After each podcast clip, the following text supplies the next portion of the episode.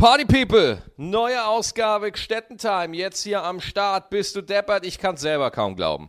Unfassbar, meine Güte. Ey Leute, es tut mir leid, es war einfach so viel los. Ich kann einfach nicht. Ich kann, ich kann das einfach nicht alles gleichzeitig machen. Ich kann nicht gleichzeitig im Zug sitzen und einen Podcast aufnehmen. Es geht nicht. Jetzt werden einige von euch denken, doch, das kannst du. Wir glauben an dich, Maxi. Du kannst im Zug einen Podcast aufnehmen und dich vor, wenn du auf Tour bist, äh, kannst du das machen und dich vor sämtlichen Menschen im Zug blamieren. Natürlich kannst du das.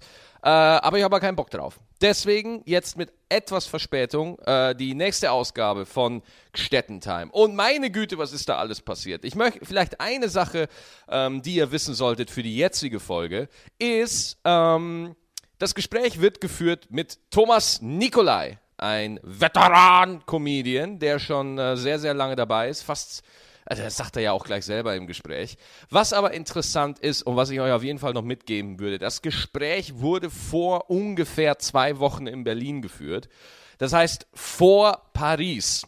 Zu Paris werde ich in der nächsten Folge noch etwas sagen, wenn überhaupt, weil ich mir nicht sicher bin, ob wirklich jede Meinung zu diesem Thema in der Öffentlichkeit gebraucht wird. Vor allem die Meinung eines 27-jährigen Stand-up-Comedians, der es nicht schafft, einen regelmäßigen Podcast abzuliefern.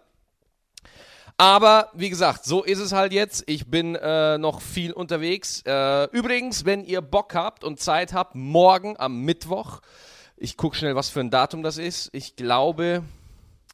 Oh, jetzt lass mich jetzt keine Scheiße erzählen, bitte. Ja, morgen, der 18. November, bin ich morgen zu Gast bei Mario Bart deckt auf auf RTL. Wenn ihr Bock habt, könnt ihr mal kurz reingucken und dann wieder wegschalten. Oh, und äh, genau, das wäre auf jeden Fall richtig super. Ähm, Thomas Nikolai, wir haben mit ihm, ich habe, wir, wir, ich und meine multiplen Persönlichkeiten, haben uns kurz mit ihm unterhalten und äh, das war ein sehr angenehmes Gespräch.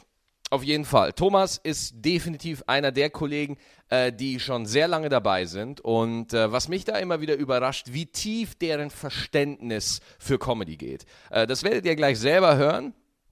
Äh, er hat einiges zu erzählen auf jeden Fall. Ansonsten noch ein Update aus meiner, aus meinem Leben. Alter, ich bin so, äh, Leute, was ist das hier für eine Scheiße? Was ist das hier für eine Scheiße? Was, was kommen bitte für krasse Spiele raus? Leute, Assassin's Creed Syndicate, äh, äh, Metal Gear Solid 5, äh, äh, Fallout 4, Star Wars Battlefront. Wollt ihr mich verarschen, Leute? Wo soll ich das zocken? Was soll ich damit? Das ist ja ein unfassbarer Stress. Ich bin jetzt gerade bei Fallout, ja. Und das Ding ist, wenn man mit Fallout anfängt, man hört nicht mehr einfach so mit Fallout 4 auf. Es geht nicht. Alter, du musst Siedlungen bauen, äh, äh, verseuchte, fette Schweine abschießen und alles. Du hast einen riesen Stress, Mann. Multitasking, zack, zack, zack, weißt du? Du sitzt fünf Stunden lang in Unterhosen vorm Fernseher und zockst Fallout 4, ignorierst sämtliche Anrufe. Es ist ein furchtbares Leben, das ich führe. Auf jeden Fall werde ich in der nächsten Folge, in der nächsten Solo-Folge auch mehr über äh, meinen Gaming-Konsum ein bisschen reden. Da werden wir auch ein bisschen über die Gaming-Welle, über die Spieleflut, die momentan pünktlich kurz vor Weihnachten über uns hereinbricht. Und äh, ja, jetzt aber auf jeden Fall erstmal ganz, ganz viel Spaß mit Thomas Nikolai.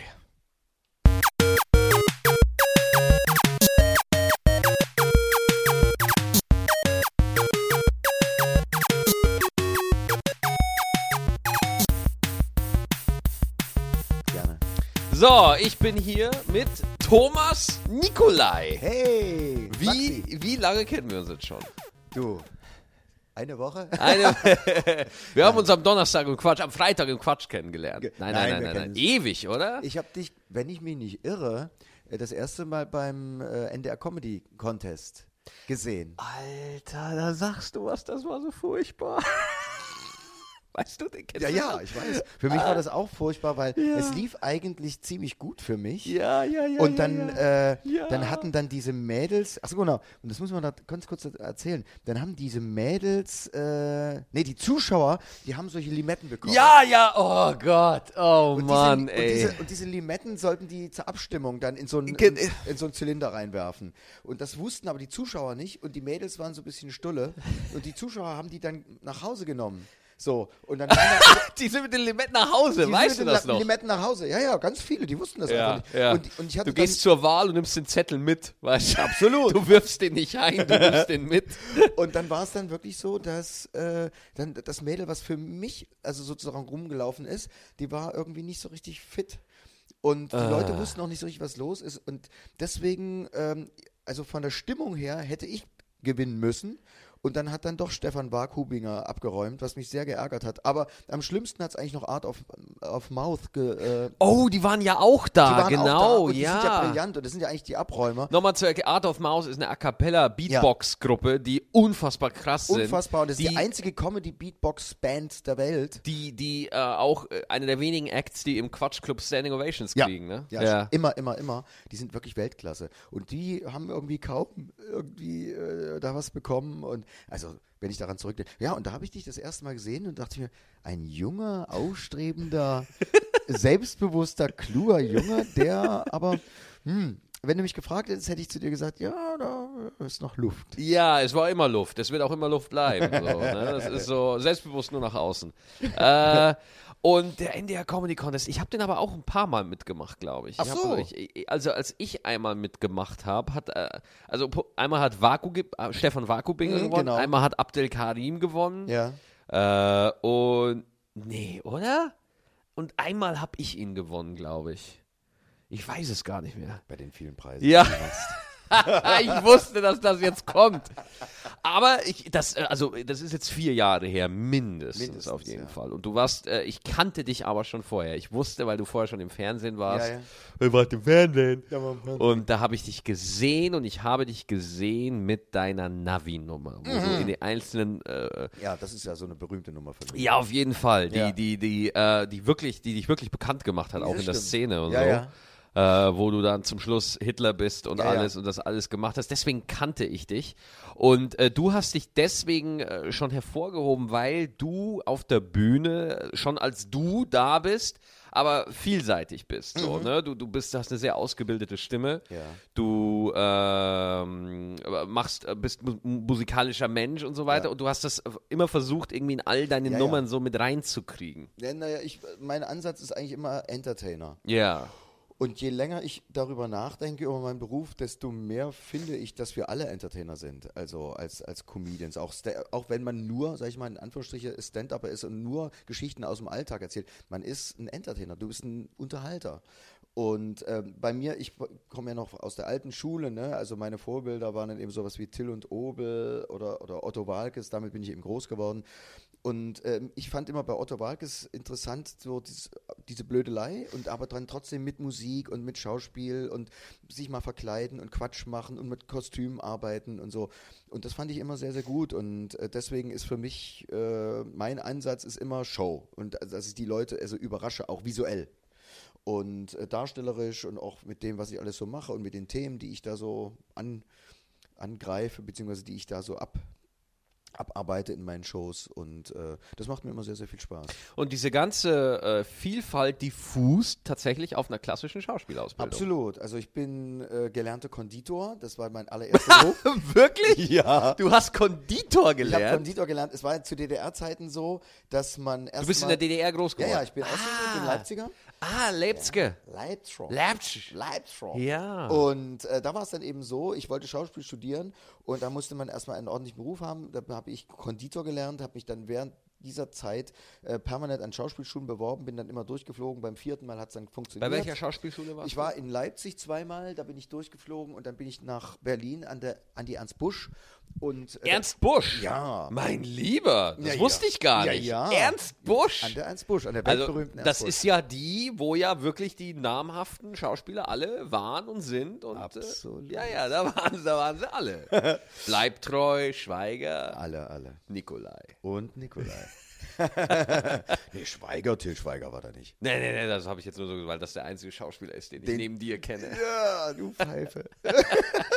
nee, und da war ich, äh, genau, und da war ich dann an der Schauspielschule in, Berl in, in Berlin beim Vorsprechen und da sagte der damalige äh, Lehrer Otto Fritz Gaillard, ganz toller Mann, sagte, ja, die Rollen, die du vorbereitet hast, das ist alles Mist, ich gebe dir mal andere und dann will ich dich in vier Wochen nochmal sehen und dann machst du das aber und dann sehe ich dich hier an der Schauspielschule, du bist ein guter. So, und genau so war es Ach, dann. krass, okay. Bin ich dann vier Wochen später hin, habe dann Aufnahmeprüfung, dann NVA und nach NVA? der Nationale Volksarmee.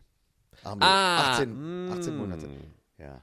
Musstest du machen. Musste ich machen. Ich, äh, das ist ja eine der wenigen Dinge, die Gutenberg gut gemacht hat. Ja, sehr gut. Wehrpflicht aus, Ja, ja, hatte ich Glück gehabt. So. Das ja, heißt, du hast nichts verpasst. ich, ja. wie, wie lange warst du äh, dann bei der, auf der Ernst Busch? Auf der Ernst Busch war ich vier Jahre.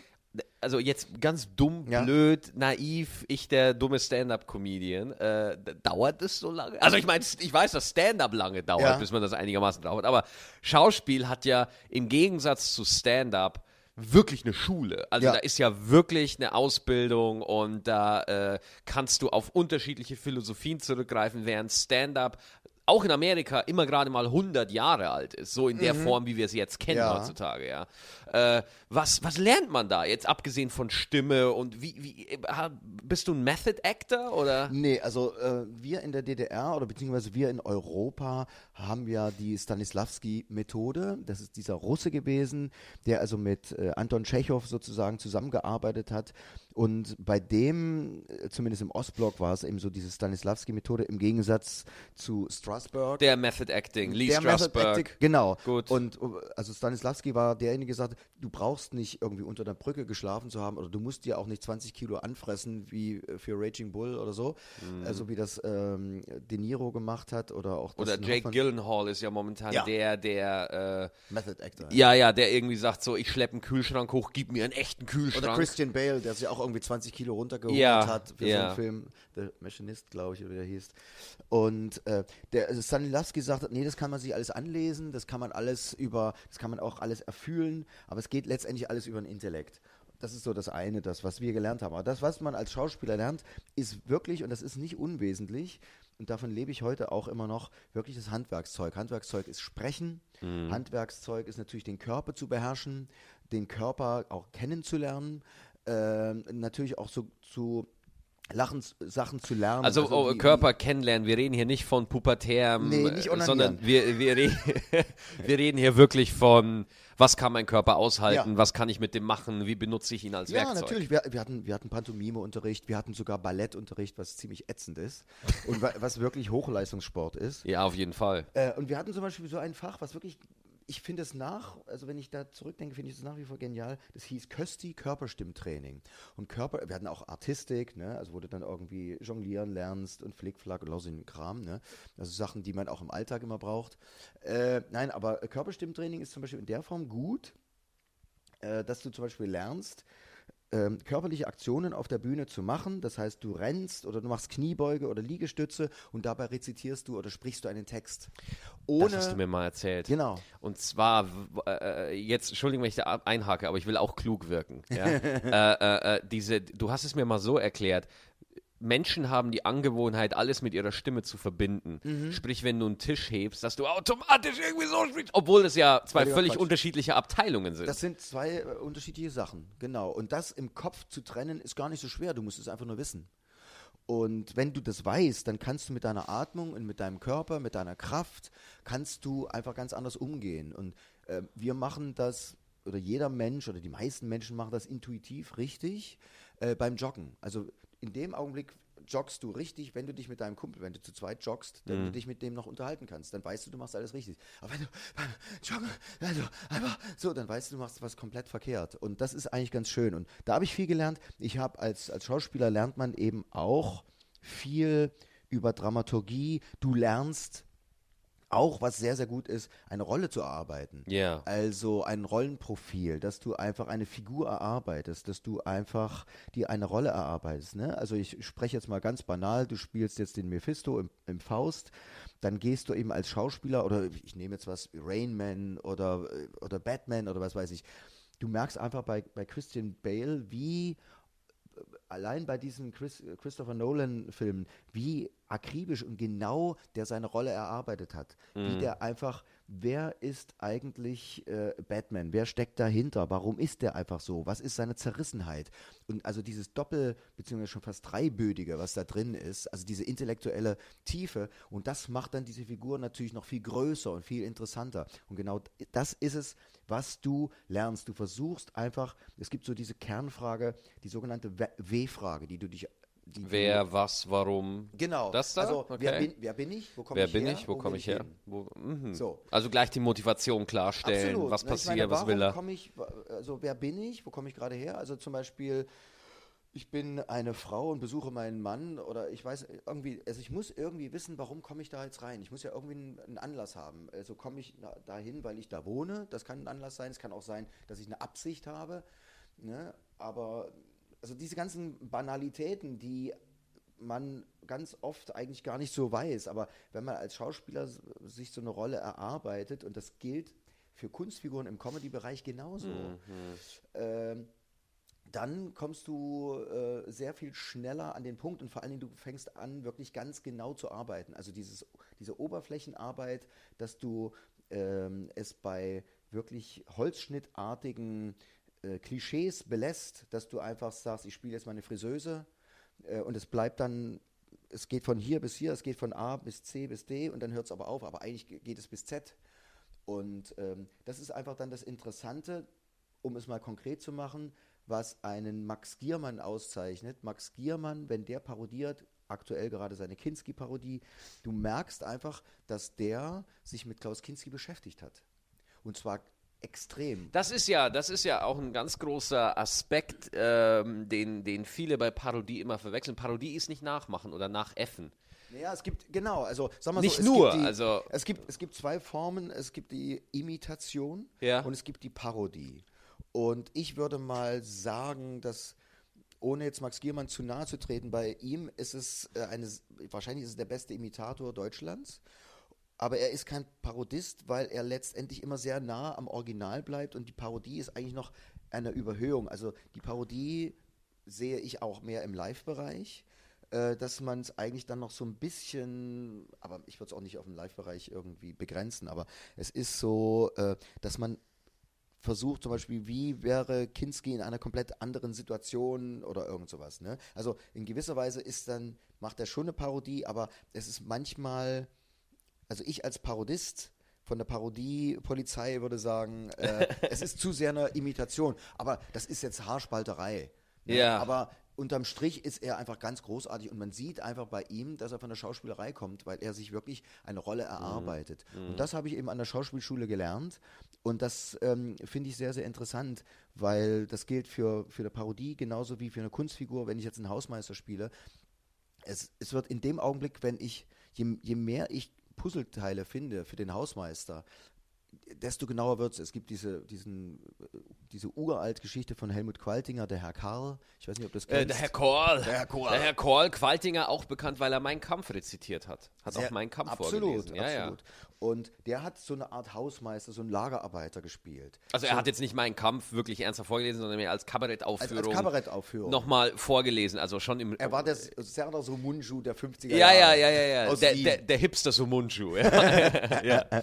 Und nein, und der Herr Karl äh, kann ich sehr empfehlen. Also er spielt so einen Opportunisten, aber mit so viel Facetten und, mit, und mit so viel, äh, das ist so genau vom Ich habe Text. das, hab das einmal kurz gesehen, der redet da ja nur in die Kamera. Ne? redet der, nur in die der- Kamera, der hat keinen ist- Gegenspielpartner. Unbedingt mal YouTuben, der Ja, Herr Karl. der Herr Karl. Der Herr Karl. Einfach Es mal ist- angucken, ja. ist großartig, geht eine knappe Stunde und äh, Schwarz-Weiß ist, äh, ist absolut faszinierend. Also wenn man wirklich den Bock hat, sich das mal anzu Ja, klar. anzutun, es ist wirklich Kabarettgeschichte und es ist nach wie vor eine der ganz, ganz großen Geschichten, weil es Mhm. so eine Mischung ist aus, aus Welttheater und äh, Kabarett.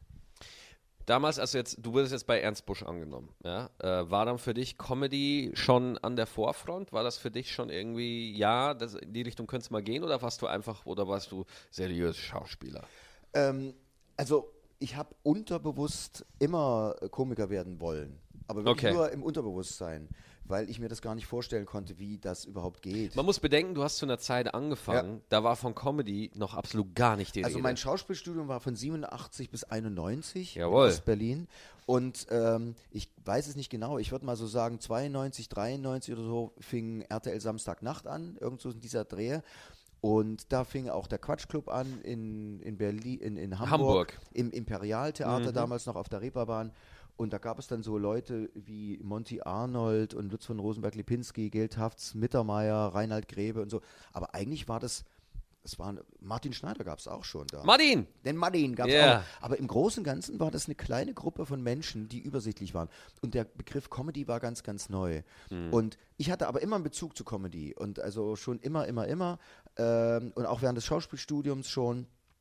Und äh, ich hatte immer ein, immer ein größeres Interesse an Kermit als an Heiner Müller oder an Elfriede Jelinek. Und deswegen wurde ich auch manchmal so ein bisschen ähm, belächelt an der Schauspielschule, weil ich eben nie dem Bild des intellektuellen Schauspielers entsprach. Obwohl ich bei einer Studieinszenierung, also wir haben da ein richtiges großes Theaterstück gespielt, äh, das hieß Blut am Hals der Katze von Fassbinder. Und dann spielte ich einen Metzger. Und da habe ich mich lustigerweise sehr stark an Gerhard Polt orientiert. Also so dieses, auf der einen Seite so dieses hemdsärmelige, bayerische, äh, Gerhard Polt-mäßige, auf der anderen Seite wieder dieses zerrissene und kaputte Fassbinder-mäßige. Und ich habe da so eine Melange draus gemacht. Und das war mein Durchbruch an der Schauspielschule, wo dann plötzlich alle Dozenten sagten, ach, so blöde ist er doch nicht, wie, wie wir dachten. Und ich habe dann so nebenbei äh, als ich dann schon ähm, am Gripstheater, ich bin dann ähm, 91 ans Gripstheater hier in Berlin, ähm, und als ich dann da gespielt habe, bis, bis elf oder so, bis oder halb zwölf gingen manchmal die Stücke, habe ich mich abgeschminkt und bin dann äh, in irgendeinen Club und habe dann mit einem befreundeten Gitarristen so Chansons gesungen und Ja. äh, so alte Schlager, weil ich das ganz lustig fand.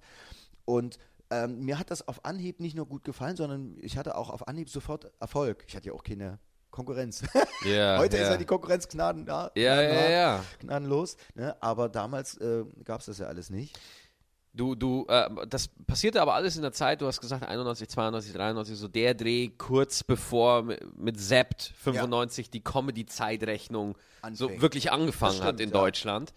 Ähm, da hast du, also wo, worüber ich äh, die Vorgängergeneration, die Vorvorgängergeneration wirklich beneide, ist diese Zeit, wo du wirklich Künstler sein konntest. Mhm. Und du konntest wirklich, so hört sich das für mich an, Künstler sein. Du, kon du hattest einen Rahmen, du hattest, eine Ernst du hattest die Ernst-Busch-Schule, Ja. du konntest da lernen, du konntest in dich aufsaugen. Du warst nicht dem Drang verpflichtet zu liefern, Ja. weil du Angst haben musstest, da sitzt irgendein fucking Agent oder irgendein TV-Produzent, der dich null, sofort ja. abstempelt oder irgendwie sowas. Es- sondern du konntest wirklich suchen und gucken, äh, was passt zu mir. Absolut. Und was wirklich lustig ist, das kann man sich heute kaum noch vorstellen. Äh, zwei Dinge. Das erste war, äh, man hat nicht mit Mixshows angefangen, also mit Kurzauftritten. Sondern mit Solos. Man, man hat mit Solos Man hat, angefangen. Solo, man hat direkt mit 90-Minuten-Programm Und angefangen. sofort. Ja, ja, ja. Habe ich auch mit dem unglaublichen Heinz mal drüber Ja, gesprochen. ja, du hast mit einem Solo angefangen, gleich mit 90 Minuten. Das war nicht nur die Königs, also heute ist es die Königsdisziplin, damals war das das ganz normale. Ja. Und äh, zum anderen eine kleine Anekdote, äh, weil wir nun heute im, im Zeitalter von Smartphone und so, ähm, ich komme aus einer Zeit, da fing das gerade so an mit Faxgeräten. Hey, da gibt es sowas, das heißt Faxgerät. Ja. So.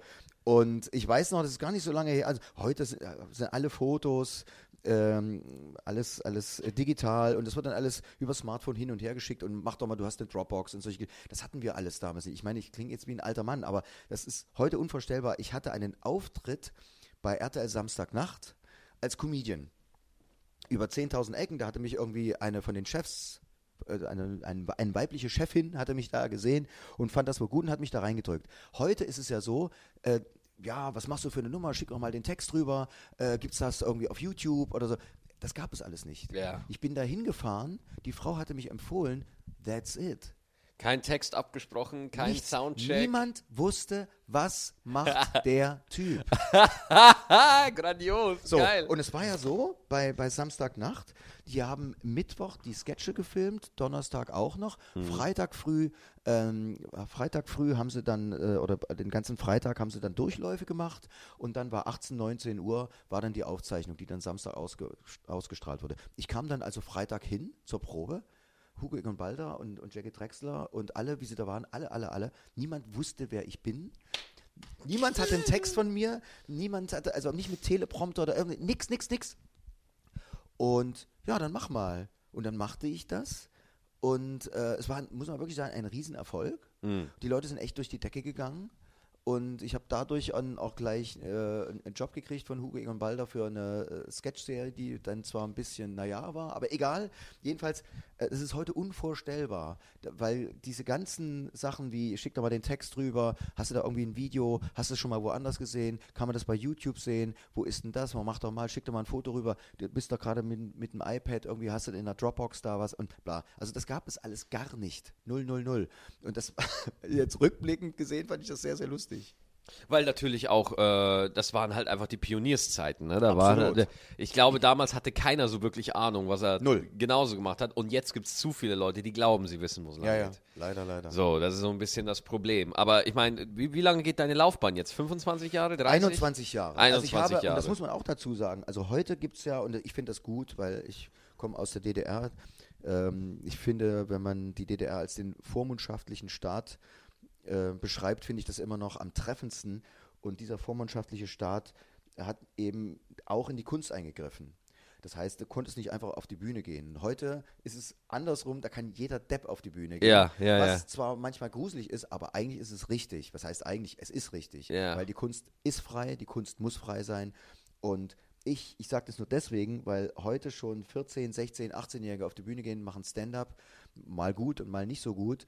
Äh, ich habe als Comedian professionell angefangen mit 30. Ja. Und ich bin jetzt, ich werde jetzt im Dezember 52. Ich bin jetzt also seit äh, über 21 Jahren dabei.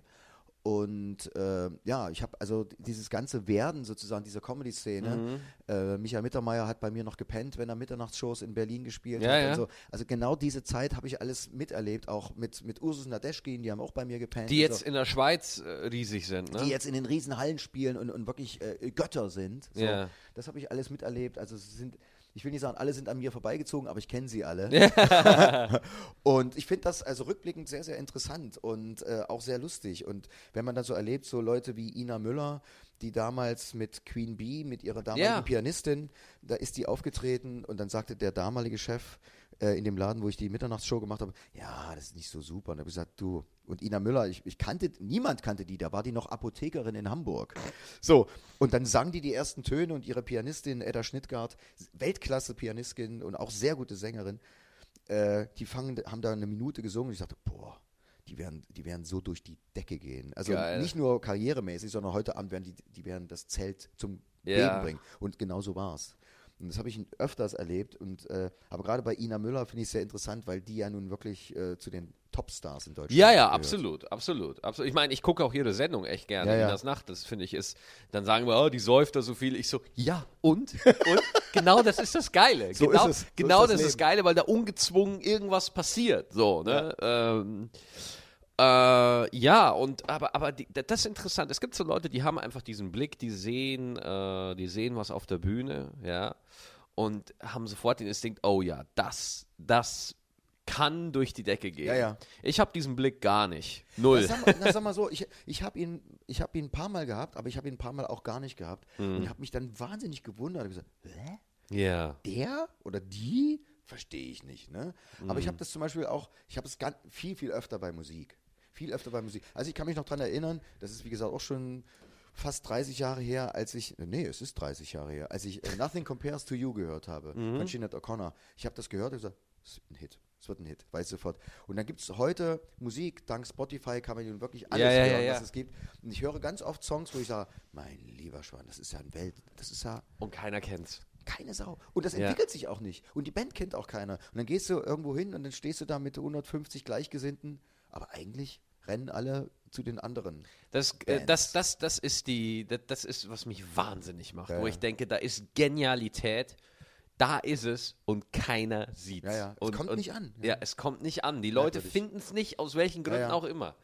Aber du, äh, es gibt dann auch so Leute wie, wie zum Beispiel Queen Bee, also Ina Müller. Da ging es wirklich relativ schnell. Ja. Und dann gibt es dann so Leute wie René Marik, mit dem ich, glaube ich, über zwei Jahre äh, hier im Quatschclub in Berlin gespielt habe und in Hamburg und überall. Und wir kannten uns zwei, vielleicht sogar drei Jahre.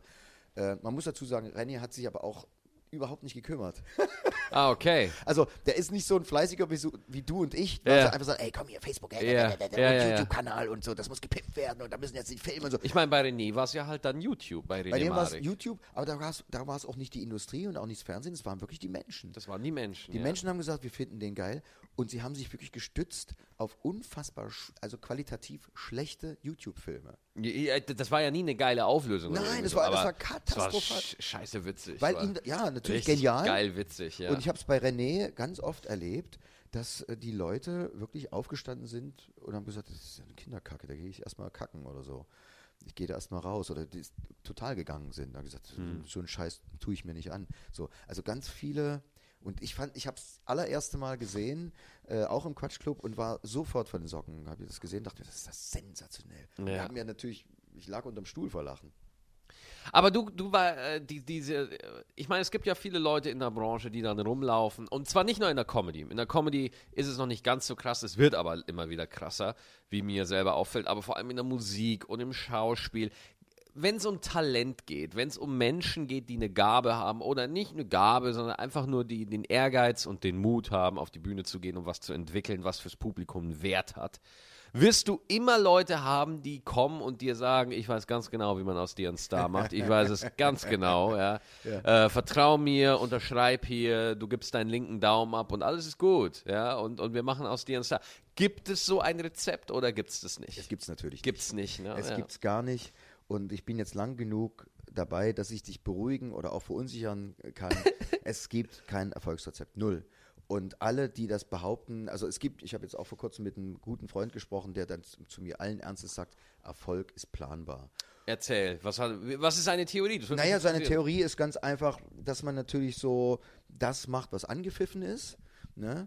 Also er hat, er hat so eine große Varieté-Show gemacht Hm. und er sagt, ja, da musst du einfach gucken, dass du das und das und das machst. Was sind gerade so die Trends? Wo stehen die Leute gerade drauf? Dann musst du einfach gucken, dass die ganze Show irgendwie so und so gemacht ist und bla. Also natürlich, klar gibt es Trends und natürlich Klar. bist du auf der sicheren Seite, wenn du Trends bedienst und wenn du gerade merkst, ah, das wollen die Leute gerade hören und oder wenn du als Musiker sagst, okay, also mit Independent äh, Musik aus Island, da komme ich jetzt nicht so richtig weit, aber wenn ich jetzt deutschen Schlager mache und ich sehe gut aus und ich bin professionell und ich mache eine coole Show, dann habe ich schon mal einen ganz guten Ansatz und so, ne? Ich glaube das schon, aber Erfolg, ich rede jetzt mal wirklich von Erfolg, dass die Leute wirklich durch die Decke gehen. Nicht, ich rede jetzt mal nicht, dass es gut läuft und dass du Geld davon verdienst, aber dass die Leute wirklich äh, ich rede jetzt auch wirklich mal von jemandem wie Helene Fischer. Bei Helene Fischer ist ja nicht nur Kalkül dahinter und eine Industrie, sondern und nicht nur ein Talent. Die Frau ist talentiert, die macht eine super Show, keine Frage. Ist zwar nicht mein Ding, aber klar. Wie sagt man immer, ist gut gemacht. Wenn man sagt, ist gut gemacht. Naja, aber man, man kann es halt wirklich nicht anders sagen. Nein, man es ist nicht anders sagen. exzellent gemacht. es ist exzellent. Es ist Super gemacht und, ja, und die hat schon macht Las das Vegas, spitze. Ja, Las ja. Vegas Qualitäten. Ne? Total, absolut. Und weil sie es natürlich auch kann. Das Ja, absolut, absolut. Ich glaube, das ist auch, auch der Unterschied. aber trotzdem, wenn man selber Künstler ist, sieht man das und denkt sich so, oh, das ist aber schon hier, das ist schon, das Nein, ist, aber, aber das Entscheidende ist ja, und das ist ganz oft, das ist im Comedy-Bereich so, also mir geht es persönlich im Comedy-Bereich so, dass du machst was als Künstler und die Leute gehen durch die Decke und natürlich weißt du manchmal, woran es liegt, aber manchmal, warum die Leute dermaßen durch die Decke geht, Mhm. kannst du nicht beeinflussen. Also das hat eben was mit Zeitgeist zu tun oder dass du einfach etwas in den Leuten wächst. Also ich meine, Helene Fischer kann mit den Ohren wackeln und sonst was. Wenn die Leute nicht drauf stehen, dann kommt da keiner. Aber die Leute stehen auf sie, weil sie, sie finden sie sympathisch, finden sie liebenswert. Die Musik finden sie rattenscharf. Und es kommt der Zeitgeist dazu und da kommt ganz viel zusammen irgendwie und Schlager und Schlager ist auch aus dieser Freak-Ecke raus, weißt du, so mit irgendwie Schlaghosen und Popschlager. es ist, ja, genau. Es ist Ja, jetzt ja, nicht mehr, es ist nicht mehr dieser Gildo Horn äh, äh, Comedy Blödelschlager, Dieser Blödelschlager, Ja. sondern es ist jetzt wirklich ernstzunehmende Popmusik, was mich wundert, aber okay, das ist der Zeitgeist und sie bedient das sehr gut und im Comedy-Bereich gibt es das auch bei einigen Comedians, wo ich sage, warum rennen die Leute da jetzt alle hin? Ich will jetzt keine Namen nennen, aber warum rennen die Leute da alle hin? Äh, ja, weil das, äh, da kannst du nichts dafür. Das ist einfach so. Das ist dieser Zeitgeist, beziehungsweise nicht nur Zeitgeist, sondern du bist zur richtigen Zeit am richtigen Ort, am richtigen Platz. Also du kannst jetzt zum Beispiel einen Mittermeier nehmen, der hat zehn Jahre vorher gespielt, dann kam Sept, er war genau zur richtigen Zeit. Du kannst einen Helge Schneider nehmen, der hat auch zehn Jahre vorher Quatsch gemacht, hat viel Jazz gespielt und auf einmal war die Zeit und alles, die Götter waren auf seiner Seite. Ich weiß nicht, was es war. Auf einmal macht es, das war so wie das Puzzleteil. Das Puzzleteil. Ja, dieses letzte Ding. Das ja. letzte Ding. Und dann macht es Bam und dann geht es durch die Decke. Und das kann keine Agentur, kein, kein, kein Millionär, kein RTL, niemand. Die können nicht von RTL pushen ohne Ende. Ähm, wenn Wenn es nicht sein soll, soll es nicht wenn sein. es nicht sein soll, soll es nicht sein. Und da kommen die Leute, die kommen nicht. Schönes Beispiel dafür ist Michael Hatzius. Michael Hatzius, Die Echse. Ja, Ja. den ich sehr mag und den ich sehr schätze. Ohne Wenn und ohne Aber. Der war kaum im Fernsehen. Der Mhm. hat so ein bisschen Fernsehen gemacht. So, wirklich, das kann, kannst du an einer Hand abzählen. Und da ging sofort durch die Decke, weil die Leute sofort wussten, was, das, was der macht. Das fanden die gut. Oder der Tod zum Beispiel. Ja. Der Tod ist gar nicht so oft im Fernsehen. Also ich habe ihn noch, noch nie im Fernsehen gesehen oder ganz selten. Ich kann mich jetzt auch nicht an den Fernseher auf Ja, ja. konkret erinnern, ja. Und das ist so klar, was der macht, genauso wie bei der Echse, äh, dass die Zuschauer wissen, ach, der macht das, habe ich zwei Minuten gesehen oder habe ich auf YouTube gesehen oder ein Freund hat mir das erzählt, finde ich geil, gehe ich hin. Ja. Das ist eine bestimmte Klientel auch und ähm, deswegen mit Fernsehpräsenz ähm, ist richtig und wichtig. Aber so diese permanente Fernsehpräsenz, dass es sagt, ich muss jede Woche zweimal in der Glotze zu sehen sein oder ich muss jetzt in der Serie sein. Ich habe ja Serien gemacht, ich habe das ja alles gemacht, das hat mir nichts geholfen. Ja. Leider, leider. Aber äh, jetzt ist es so im, im Falle von, von, wenn wir bei den beiden Kollegen bleiben wollen, bei der Echse, bei Michael Hatzius, bei äh, dem Tod, wo wir den echten Namen kennen, aber nicht nennen. Um ja, der. Tod heißt in Wahrheit nämlich Mephisto. Und, äh, so sieht's aus, leider. Äh, ja, und äh, Oder Arschloch, Aber das, Tod. das, sind, das sind ja beides Acts. Das Mhm. sind klare Sachen. Äh, du, die Echse ist die fucking Echse. Da ist halt wirklich eine Echse auf der Bühne. Ja? Sensationell. Und dadurch ist halt eine Klarheit da beim Publikum. Aber zum Beispiel die Leute, die ich gut finde und auch die, den Stand-Uppern, die ich nachstrebe, so George Carlin, Louis C.K., äh, Ja. äh, Bill Burr, äh, Brian Regan, Bill Cosby, wobei man den Namen ja nicht mehr so sagen darf, so schön, aber er ist leider ein fantastischer Comedian. Sensationell, ja. Sensationell, so. Ähm, die sind eben nicht klar, die sind vielschichtig auf der Genau. Bühne, die sind nicht, die sind nicht, und ich mag das nicht, dass wir jetzt momentan in so einer Zeit leben, wo, wo, wo jeder Künstler innerhalb von einer Nanosekunde erklärt werden muss, Mhm, ja, und, und das, wo ich mir denke so, ey, das, also, äh, ich verstehe, weil da denke ich mir manchmal, äh, das steht mir so ein bisschen im Weg, dass man mich anguckt und halt eben nicht sofort weiß, wo man mich hintun Ja, ja, soll. ja, ja. So. Ja, das ist, äh, letztendlich muss ich da ganz ehrlich sagen, da muss ich das Fernsehen mal entschuldigen, das ist eine Entscheidung des Publikums, Ja. glaube ich. Ne? Also so dieses Schubladendenken und was mich ja betrifft, also mein, mein Problem ist ja, warum beim worum es in meiner Karriere noch nicht so durch die Decke gegangen ist, dass ich in gewisser Weise das gleiche Problem habe äh, wie du, beziehungsweise das gleiche Problem wie jetzt ein Habe Kerkeling oder Anke Engelke oder auch Bastian Pastewka oder so. Also ich spiele eben ganz viele Rollen und Bastian Pastewka oder eben auch eine Anke Engelke oder eben auch ein Habe Kerkeling, die hatten eben das große Glück, äh, dass sie zum Beispiel, also Habe Kerkeling hatte Hurz oder Beatrix, Beatrix, oder ja. den Schlemmer. Genau, ja. Und die Leute, die Leute heißt also die Deutschen, das deutsche Publikum hat diese Schublade, wo sie sagen, äh, Habe Kerkeling, weiß ich, Schlemmer, ach Schlemmer, Schlemmer, Schlemmer, ja, ja, ja, Bastian Pastewka, ah hier Brisco Schneider, ja, ja, ja. Also es ist immer so diese, immer diese Schublade ist dabei, was ich sehr, sehr schade finde.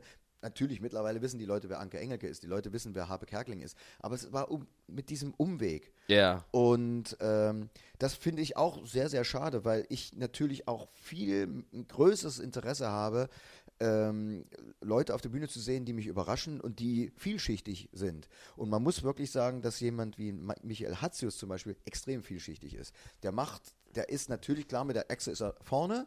Das ist so das sein Markenzeichen, das ist sein Alleinstellungsmerkmal, dieses blöde Wort mal zu nennen.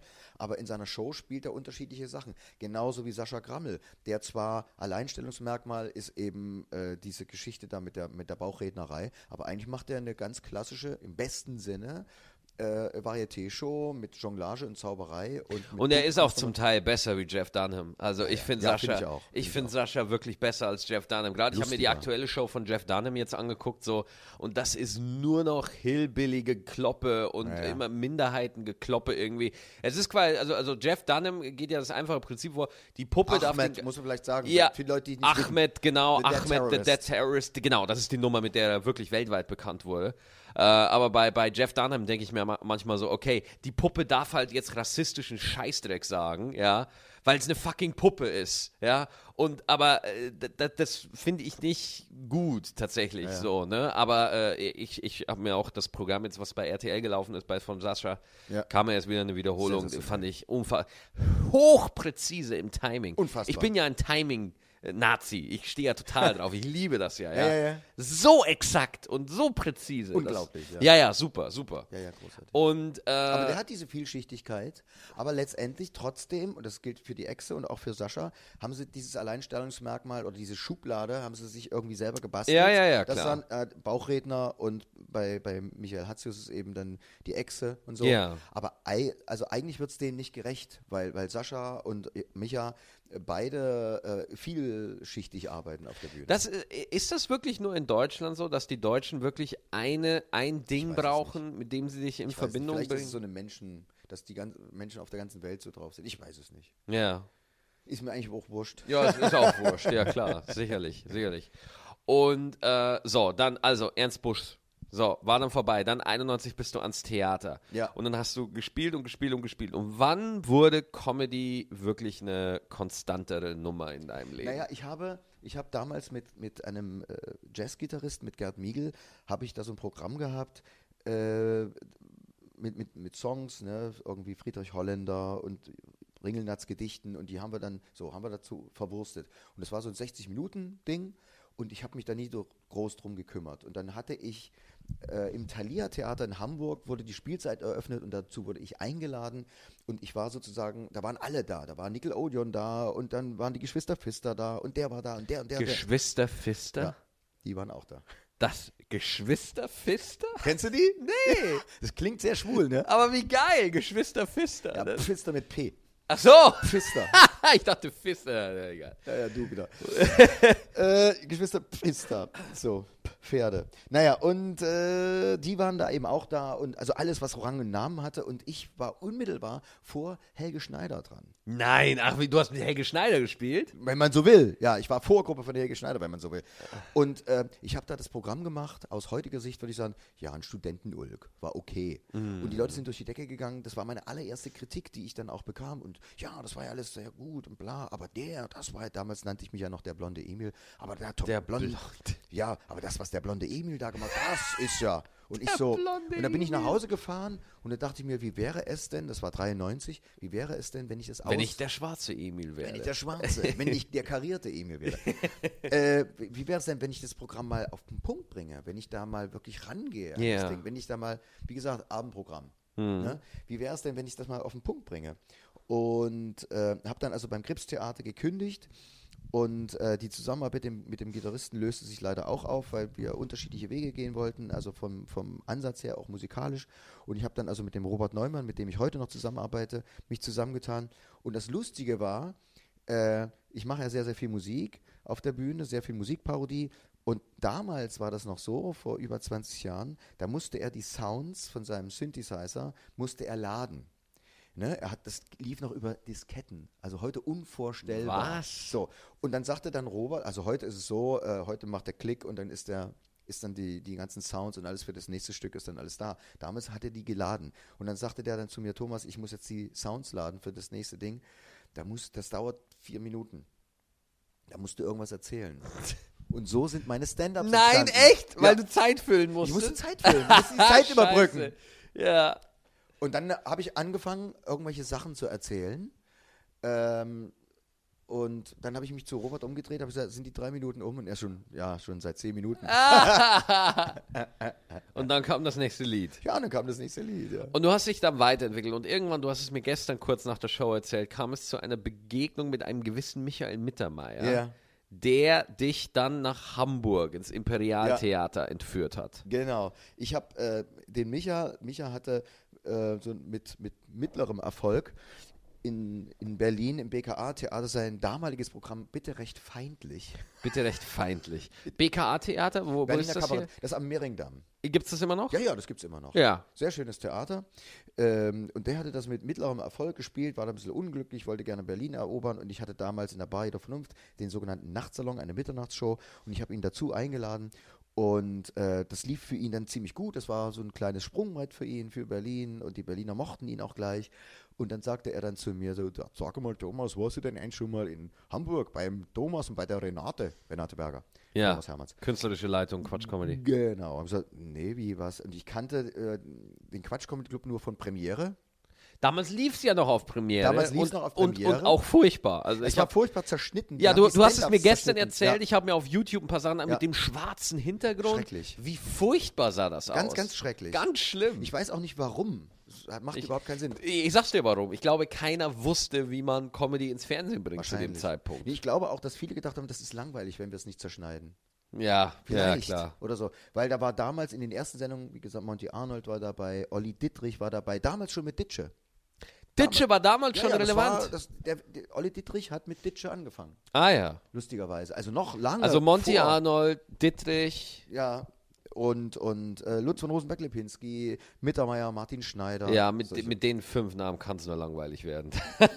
Ja, ja. Naja, und ich bin dann, ich bin dann nach Hamburg, beziehungsweise ich habe dann Renate angerufen, habe gesagt, ja, ich bin. Thomas Nikolai und ich würde gerne so, ja, komm doch. Das war ja einmal im Monat an einem Dienstag im Imperialtheater auf der Reeperbahn.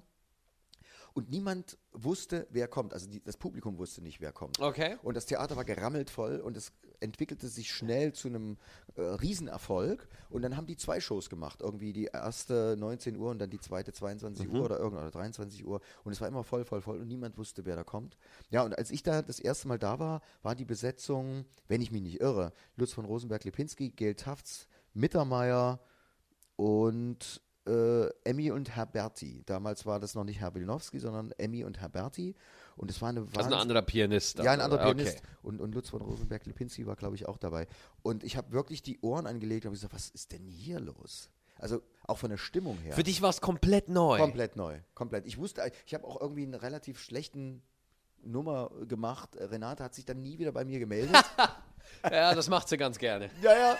Und naja, weil ich bin auch hin und äh, ich wusste gar nicht, was ich da machen soll. Ja. So, ne?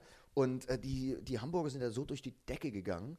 Und das war eigentlich rückblickend so das, was dann viele Jahre später kommen sollte, nach, also in Deutschland passieren sollte. Und was ganz schön war, ich war 1995, um einfach mal diese Dimension zu erzählen, was da vor 20 Jahren abging. 1995 war ich das erste Mal beim Köln Comedy Festival dabei. Da gab es das gerade mal so zwei, drei Jahre. Und da wurde ich dann zu einem Interview eingeladen und der Journalist fragte mich dann, ja, 95, jetzt gibt es ja schon seit drei, vier Jahren diese Comedy-Welle, RTL Samstagnacht und so. Ähm, es ebbt ja jetzt so langsam ab. Ähm, äh, wie, wie, wie schätzen Sie das ein? Wie lange wird es denn, wird's denn Comedy noch geben? Und da habe ich damals schon in weiser Voraussicht gesagt, habe gesagt, ich glaube, das sehen Sie völlig falsch. Ich glaube, es geht gerade erst los. Ja. Und ich glaube, es wird nie wieder weggehen. Nie wieder. wieder, Es, nee, nee. Es, äh, Leute wollen lachen. Also Leute wollen lachen und was wirklich schön ist, muss ich wirklich sagen, ist, äh, dass jetzt eine junge Generation sich die Bühne erobert und eben auch diese Kunstgattung äh, Comedy nimmt und äh, mal mit Erfolg und mal manchmal auch nicht mit Erfolg, aber das ist eben so, weil es eben auch schwer ist. Äh, und sich einfach äh, auf die Bühne traut und einfach sagt, wir gehen jetzt auf die Bühne und wir machen das jetzt ganz einfach, weil wir Bock drauf haben und weil wir auch was zu sagen haben. Und äh, deswegen ist das, ähm, ich finde, das ist eine sehr schöne, tolle Entwicklung und das hört nicht auf. Und ganz im Gegenteil, gerade im Moment passieren da ganz, ganz spannende, aufregende Sachen in Deutschland auf den Ja. Comedy-Bühnen. Und äh, dann hast du Imperialtheater. Hamburg warst du da. Ja. Erster Abend, Renate meldet sich nicht mehr. Da waren wir stehen geblieben. Genau. Äh, wie bist du, äh, inwieweit, warst du dann infiziert? Also, also ich sag's jetzt so böse, Ja. ne? Aber das ist jetzt, oh, das war geil. Wer, ich meine, du hast ja sicherlich die anderen angeguckt. Gab es von denen jemanden, den du einfach an dem Abend herausragend fandst, wo du sagst so, oh krass, der ist, der ist vorne. Der Naja, ist, ich, ich war natürlich, äh, äh, sag mal so, mein Problem ist generell äh, in dieser Comedy-Szene, dass ich mich wirklich mit allen gut bis sehr, sehr gut verstehe. Das heißt, ich bin emotional sowieso äh, nicht objektiv. Ich bin da sehr subjektiv, weil ich, weil ich alle mag und weil ich die auch schätze und weil ich auch sehr empathisch mit meinen Kollegen bin. Ich gucke mir das an und ich sehe dann auch, ey, wow, der entwickelt sich weiter und finde ich klasse. Ich kann da gar nicht objektiv sein. Und mit Micha hatte ich sofort einen sehr, sehr guten, mit Micha Mittermeier hatte ich sofort Ja. einen sehr guten privaten äh, Draht. Und äh, ich mochte das, was der machte. Der machte richtigen Quatsch auf der Bühne und das war sehr lustig und das war neu und, und ungewöhnlich und das war eben anders als Otto Walkes oder anders als andere Es war auch im Vergleich zu, zu Otto Walkes und ich meine, ich habe auch meine Otto-Zeit gehabt, Ja. als ich noch klein war und, und habe mir, äh, und, und, äh, hab mir die, die, die Hänsel- und Gretel-Version in sämtlichen Fassungen angehört und so. Ja, klar. Aber Michael Mittermeier war ja wirklich, der war ja nicht nur sehr lustig, äh, in Sept war er nicht nur sehr lustig, er war ja auch wirklich sophisticated Ja. zur damaligen Zeit. Ja, ja. Also er war im Vergleich zu dem, der Typ mit der Cappy und der Lederjeans und dem blauen Hemd, das war einfach, das war neu, das war cool, das war hip, weißt du? Ja, ja, ja, ja. Und, und der redet über Sachen, die die jungen Leute cool finden und so. Und dann dachte ich mir so, yes, das, das ist es doch. Ich habe die Nummern auswendig gelernt. Ja, ja, ja. Ja, wer nicht. Aber, aber äh, was ich auch interessant finde an diesem Abend, da war, doch, da war Lutz von Rosenberg-Lipinski dabei. Und Lutz von Rosenberg-Lipinski hat, hatte eine, eine Hassrede über Leute mit Fjellräven-Rucksäcken. Ich glaube, die gibt es gar nicht mehr, Was ist das denn? Nie das ist gehört. so ein bisschen wie Jack Wolfskin oder so. Ja, ne? okay, alles Und er regte sich eben auf über Leute, die mit diesen Rucksäcken einkaufen gehen und die dann immer so im Supermarkt, in, dir dann immer im Gesicht stehen und die dann immer, äh, die dich einfach, und der, der regte sich furchtbar auf und brüllte auf der Bühne rum. Und ich muss ganz ehrlich sagen, das hatte ich noch nie gesehen. Also was da Lutz gemacht hat. Wut. Ja, diese Wut auf der Bühne. Ja, Dass okay. einer wütend auf der Bühne ist und dass einer so, was dann später jemand wie Serdar Somuncu dann noch richtig auf den Punkt gebracht hat, was heißt auf den Punkt gebracht also der das weitergeführt hat, aber dass einer auf der Bühne ist und wütend ist über Banalitäten. Ja. ne, Über Alltagsscheiß. Naja, was heißt Alltagsscheiß? Es sind halt oft, ich meine, worüber regst du dich denn auf? Na klar, über du, du, Alltagsscheiß. du regst dich nicht über die Flüchtlingskrise auf, ja, die macht dich traurig oder aber, aber die oder, oder diese gro die wirklich großen Konflikte der Welt, die sind abstrakt. Die sind, ja, die Ja, sind ja. für dich nicht nachvollziehbar. Die sind einfach so, ja, vier Millionen, hunderttausend Menschen verhungern. Ja, ich gucke mich um, ich sehe keinen von denen. Äh, Ja, ja. Jetzt mal ganz stumpf runtergebrochen, auch wenn das sich jetzt herzlos anhört, aber das ist der Grund, warum die Gesellschaft halt auch zum Teil funktioniert ist, weil der Mensch sich nur um die Sachen kümmert, die sich in seinem unmittelbaren Radius wirklich äh, aufhalten und äh, glaube ich zumindest und äh, da, du, du regst dich über Kleinigkeiten auf. Du, du, und und das, das ist das Leben. Ja? Das, das, das Leben sind nervige kleine Scheißsachen, die du irgendwie überwinden musst. Kinder, Familie.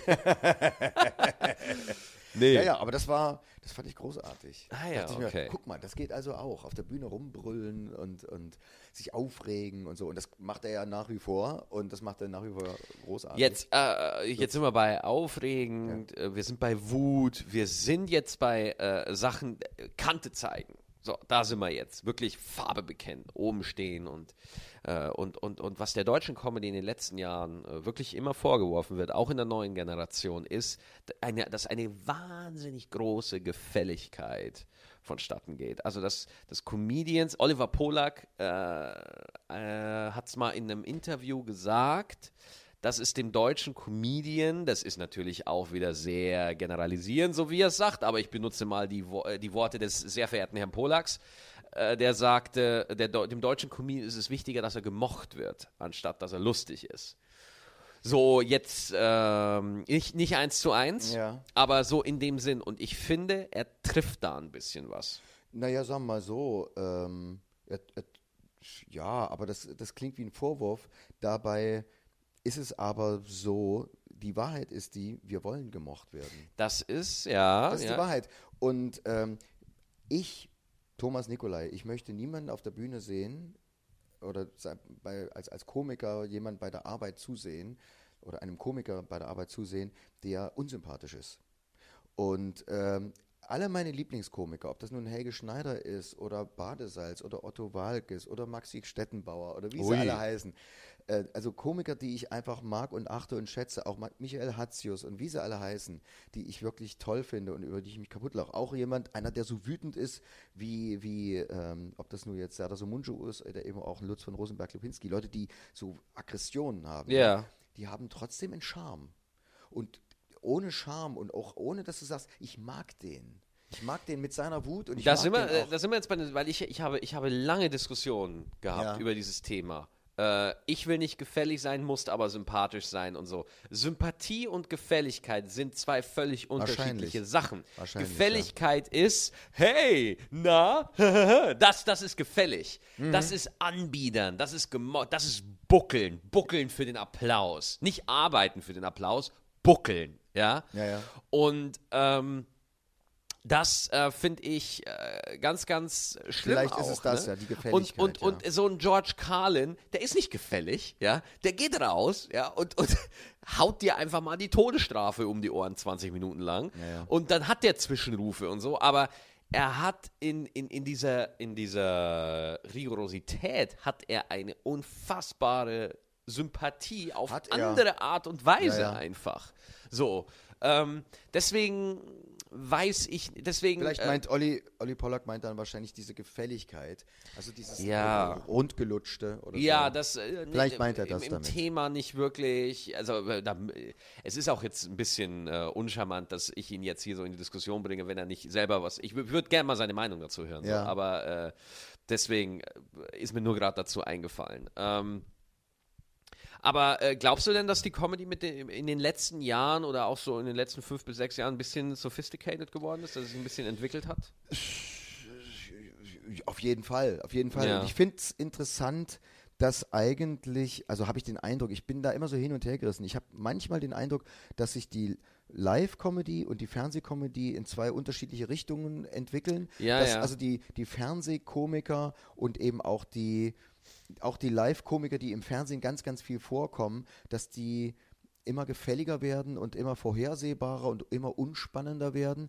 Und das ist aber zum Glück, und das wissen eben viele Zuschauer oder viele Deutsche wissen das nicht, dass es zum Glück äh, eine wirklich äh, tolle, spannende, aufregende Live-Comedy-Szene gibt. Und äh, viele, viele Comedians, die eben nicht gefällig sind, die zwar charmant sind und liebenswert und die du gerne siehst und die lustig sind und die, die aber trotzdem dieses Überraschende haben und die mich, die mich an die Hand nehmen und mir Geschichten erzählen, so wie ich sie noch nie äh, gehört Ja. habe. Das ist das, was ich im deutschen Fernsehen vermisse, weil ich sehe dann immer wieder die gleichen, wo ich dann, ich muss es jetzt mal so sagen, jemand wie Bülent Ceylan, den ich fast 20 Jahre kenne, äh, den ich eben von, also mit dem habe ich vor 10, 12 Jahren noch in, in, in Hamburg im Quatschclub gespielt, da hat er ganz andere Nummern gemacht. Und wenn ich ihn heute sehe, denke ich mir so, oh, Ey, mit Bülent, pass auf, da habe ich eine Nummer von ihm gesehen. Zwei Nummern habe ich gesehen. Einmal äh, leider nur im Fernsehen. Ich habe ihn noch nicht live kennenlernen Ja. dürfen.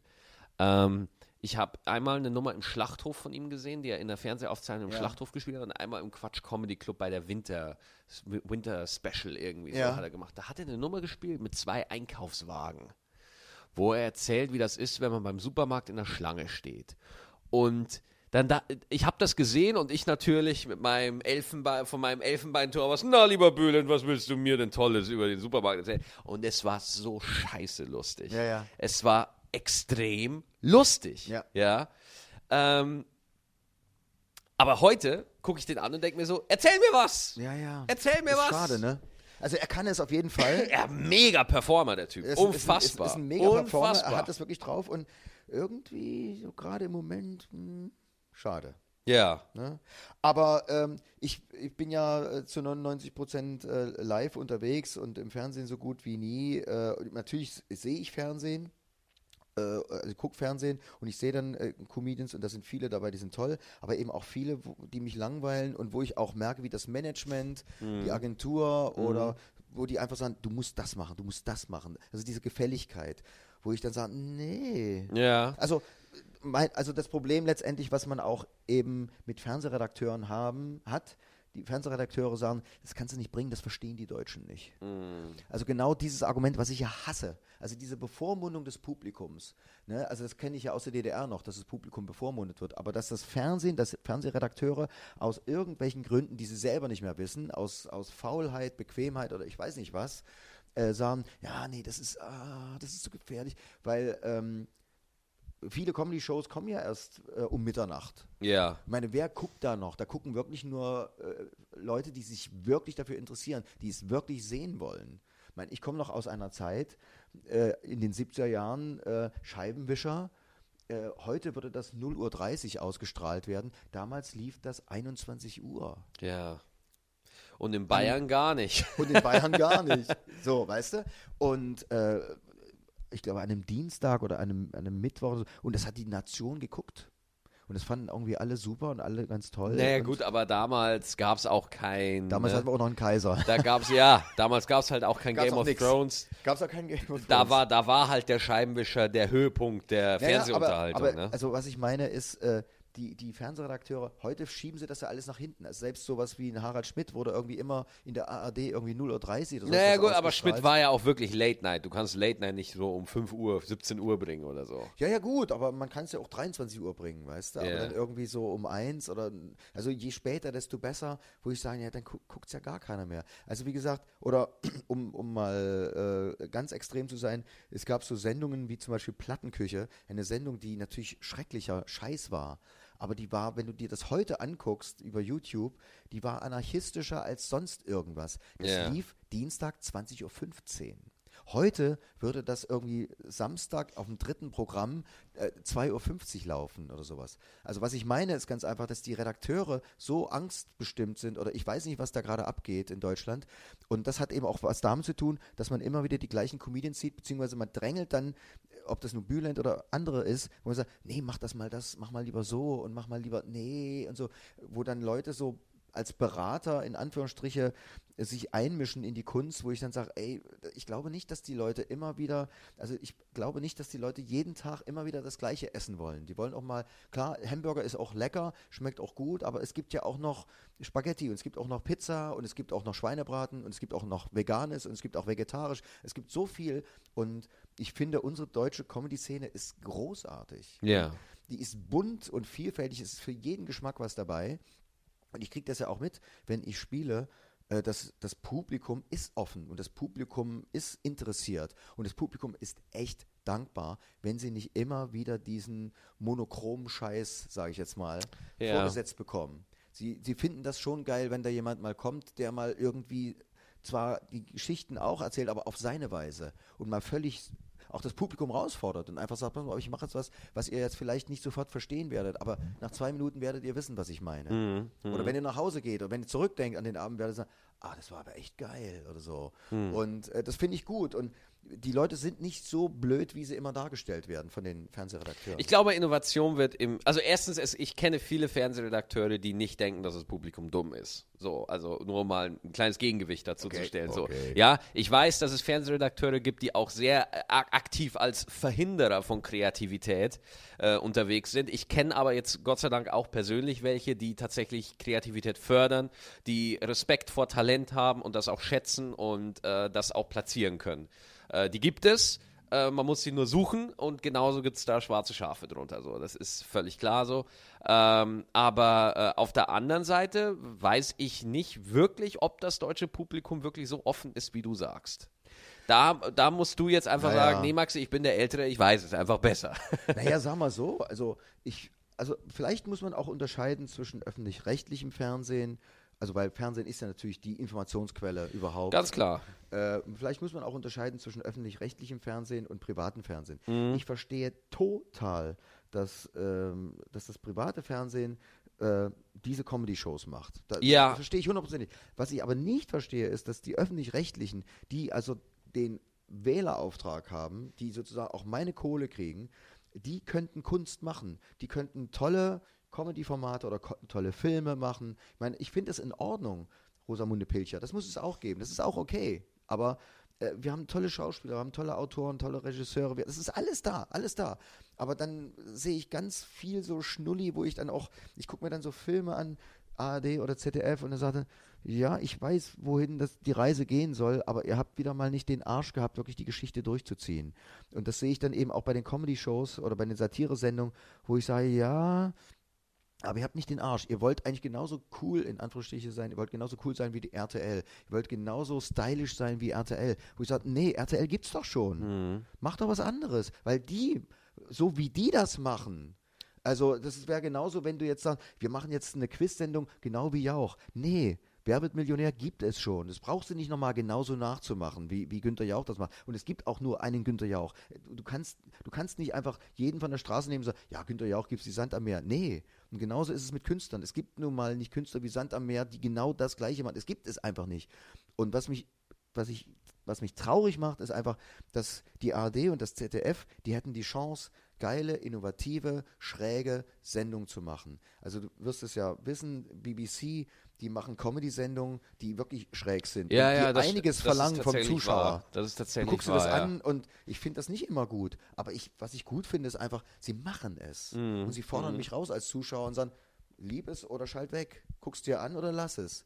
Und ich finde das absolut okay. Und dass es bei den öffentlich-rechtlichen Quotendruck gibt, das ist ein Unding. Das, das, das kann nicht sein. Das, das kann mir auch niemand so wirklich erklären, Ja. so, wo, wo, woher der Ja. kommt. Also, wenn die dann sagen so, oh, die Sendung hatte gestern leider nur, Million nur eine Million Zuschauer, dann verstehe ich nicht, wo der Druck daherkommt. Wer, wer macht den? Ja. Kommt, kommt da der Intendant? Also, gut, wir können jetzt weiter über dieses Thema reden. Wir sind beide nicht äh, in den nötigen Büros und Etagen vertreten, um wirklich als Das Insider zu reden. Wir sind, wir sind beide sehr oft am äh, on the receiving end. Ja, wir sind dann, wir kriegen dann mitgeteilt, was gemacht wird. So, Ja, ja. Ne? Nur äh, natürlich, du hast noch wesentlich mehr, aber man kriegt natürlich immer wieder so Sachen mit und dann denkt man sich seine zwei, Ja, drei. Sachen dazu und die Ja, ja, kann man ja sagen. Ja, ja. Naja, ich meine, ich kriege das als Aktiver mit äh, bei, bei den äh, Sachen, die ich äh, machen durfte fürs Fernsehen, obwohl nur, ob nun äh, Privatfernsehen oder öffentlich-rechtlich. Äh, aber ich sehe das natürlich auch, wenn ich den Fernseher anmache, wo ich dann gerade in der ARD, wo es mir wirklich die, die Nackenhaare Ja. aufstellt, wo ich sage, um Gottes Willen, Leute, da ist das ZDF wirklich noch sensationell dagegen. Ne? Das ZDF ist wirklich ein guter Sender Ja, geworden. ja. Also, äh, was, was da zum Teil passiert. Ich finde geil, dass sie Böhmermann haben. Ja, finde ich fantastisch. Ich liebe den. Ja. Äh, nicht immer hundertprozentig mein Geschmack, aber ich finde es mega geil. Ich Genau so muss es sein. Mega geil. ich Ja, ja. finde es absolut geil und, und, und freue mich, dass wir so einen haben. Ich finde das super. Sehr, sehr gut. Ja. Und äh, dass die halt dann auch wirklich, äh, wenn die Heute-Show in Sommerpause ist, dass die wirklich versuchen, da neue Shows zu machen. Auch wenn die oft. Ja, mein Gott, das ist halt, ne, dann, dann, äh, da gab es zum Beispiel mal so eine Impro-Show, wo, wo Sascha Korf dabei Ja, war, ja, ja, vier stimmt. Mhm. gewinnt oder wie das hieß oder so, ich weiß es nicht mehr so. Und dann wird das wieder von den Kritikern niedergeschrieben, das ist doch gar nicht lustig. Und ich so, na, Alter, wer hat gesagt, dass Comedy easy ist? Das stimmt. Und ich werde immer wieder gefragt so, ne, warum, ist, warum gibt es so wenig gute deutsche Comedy? Weil Comedy schwer ist, Alter.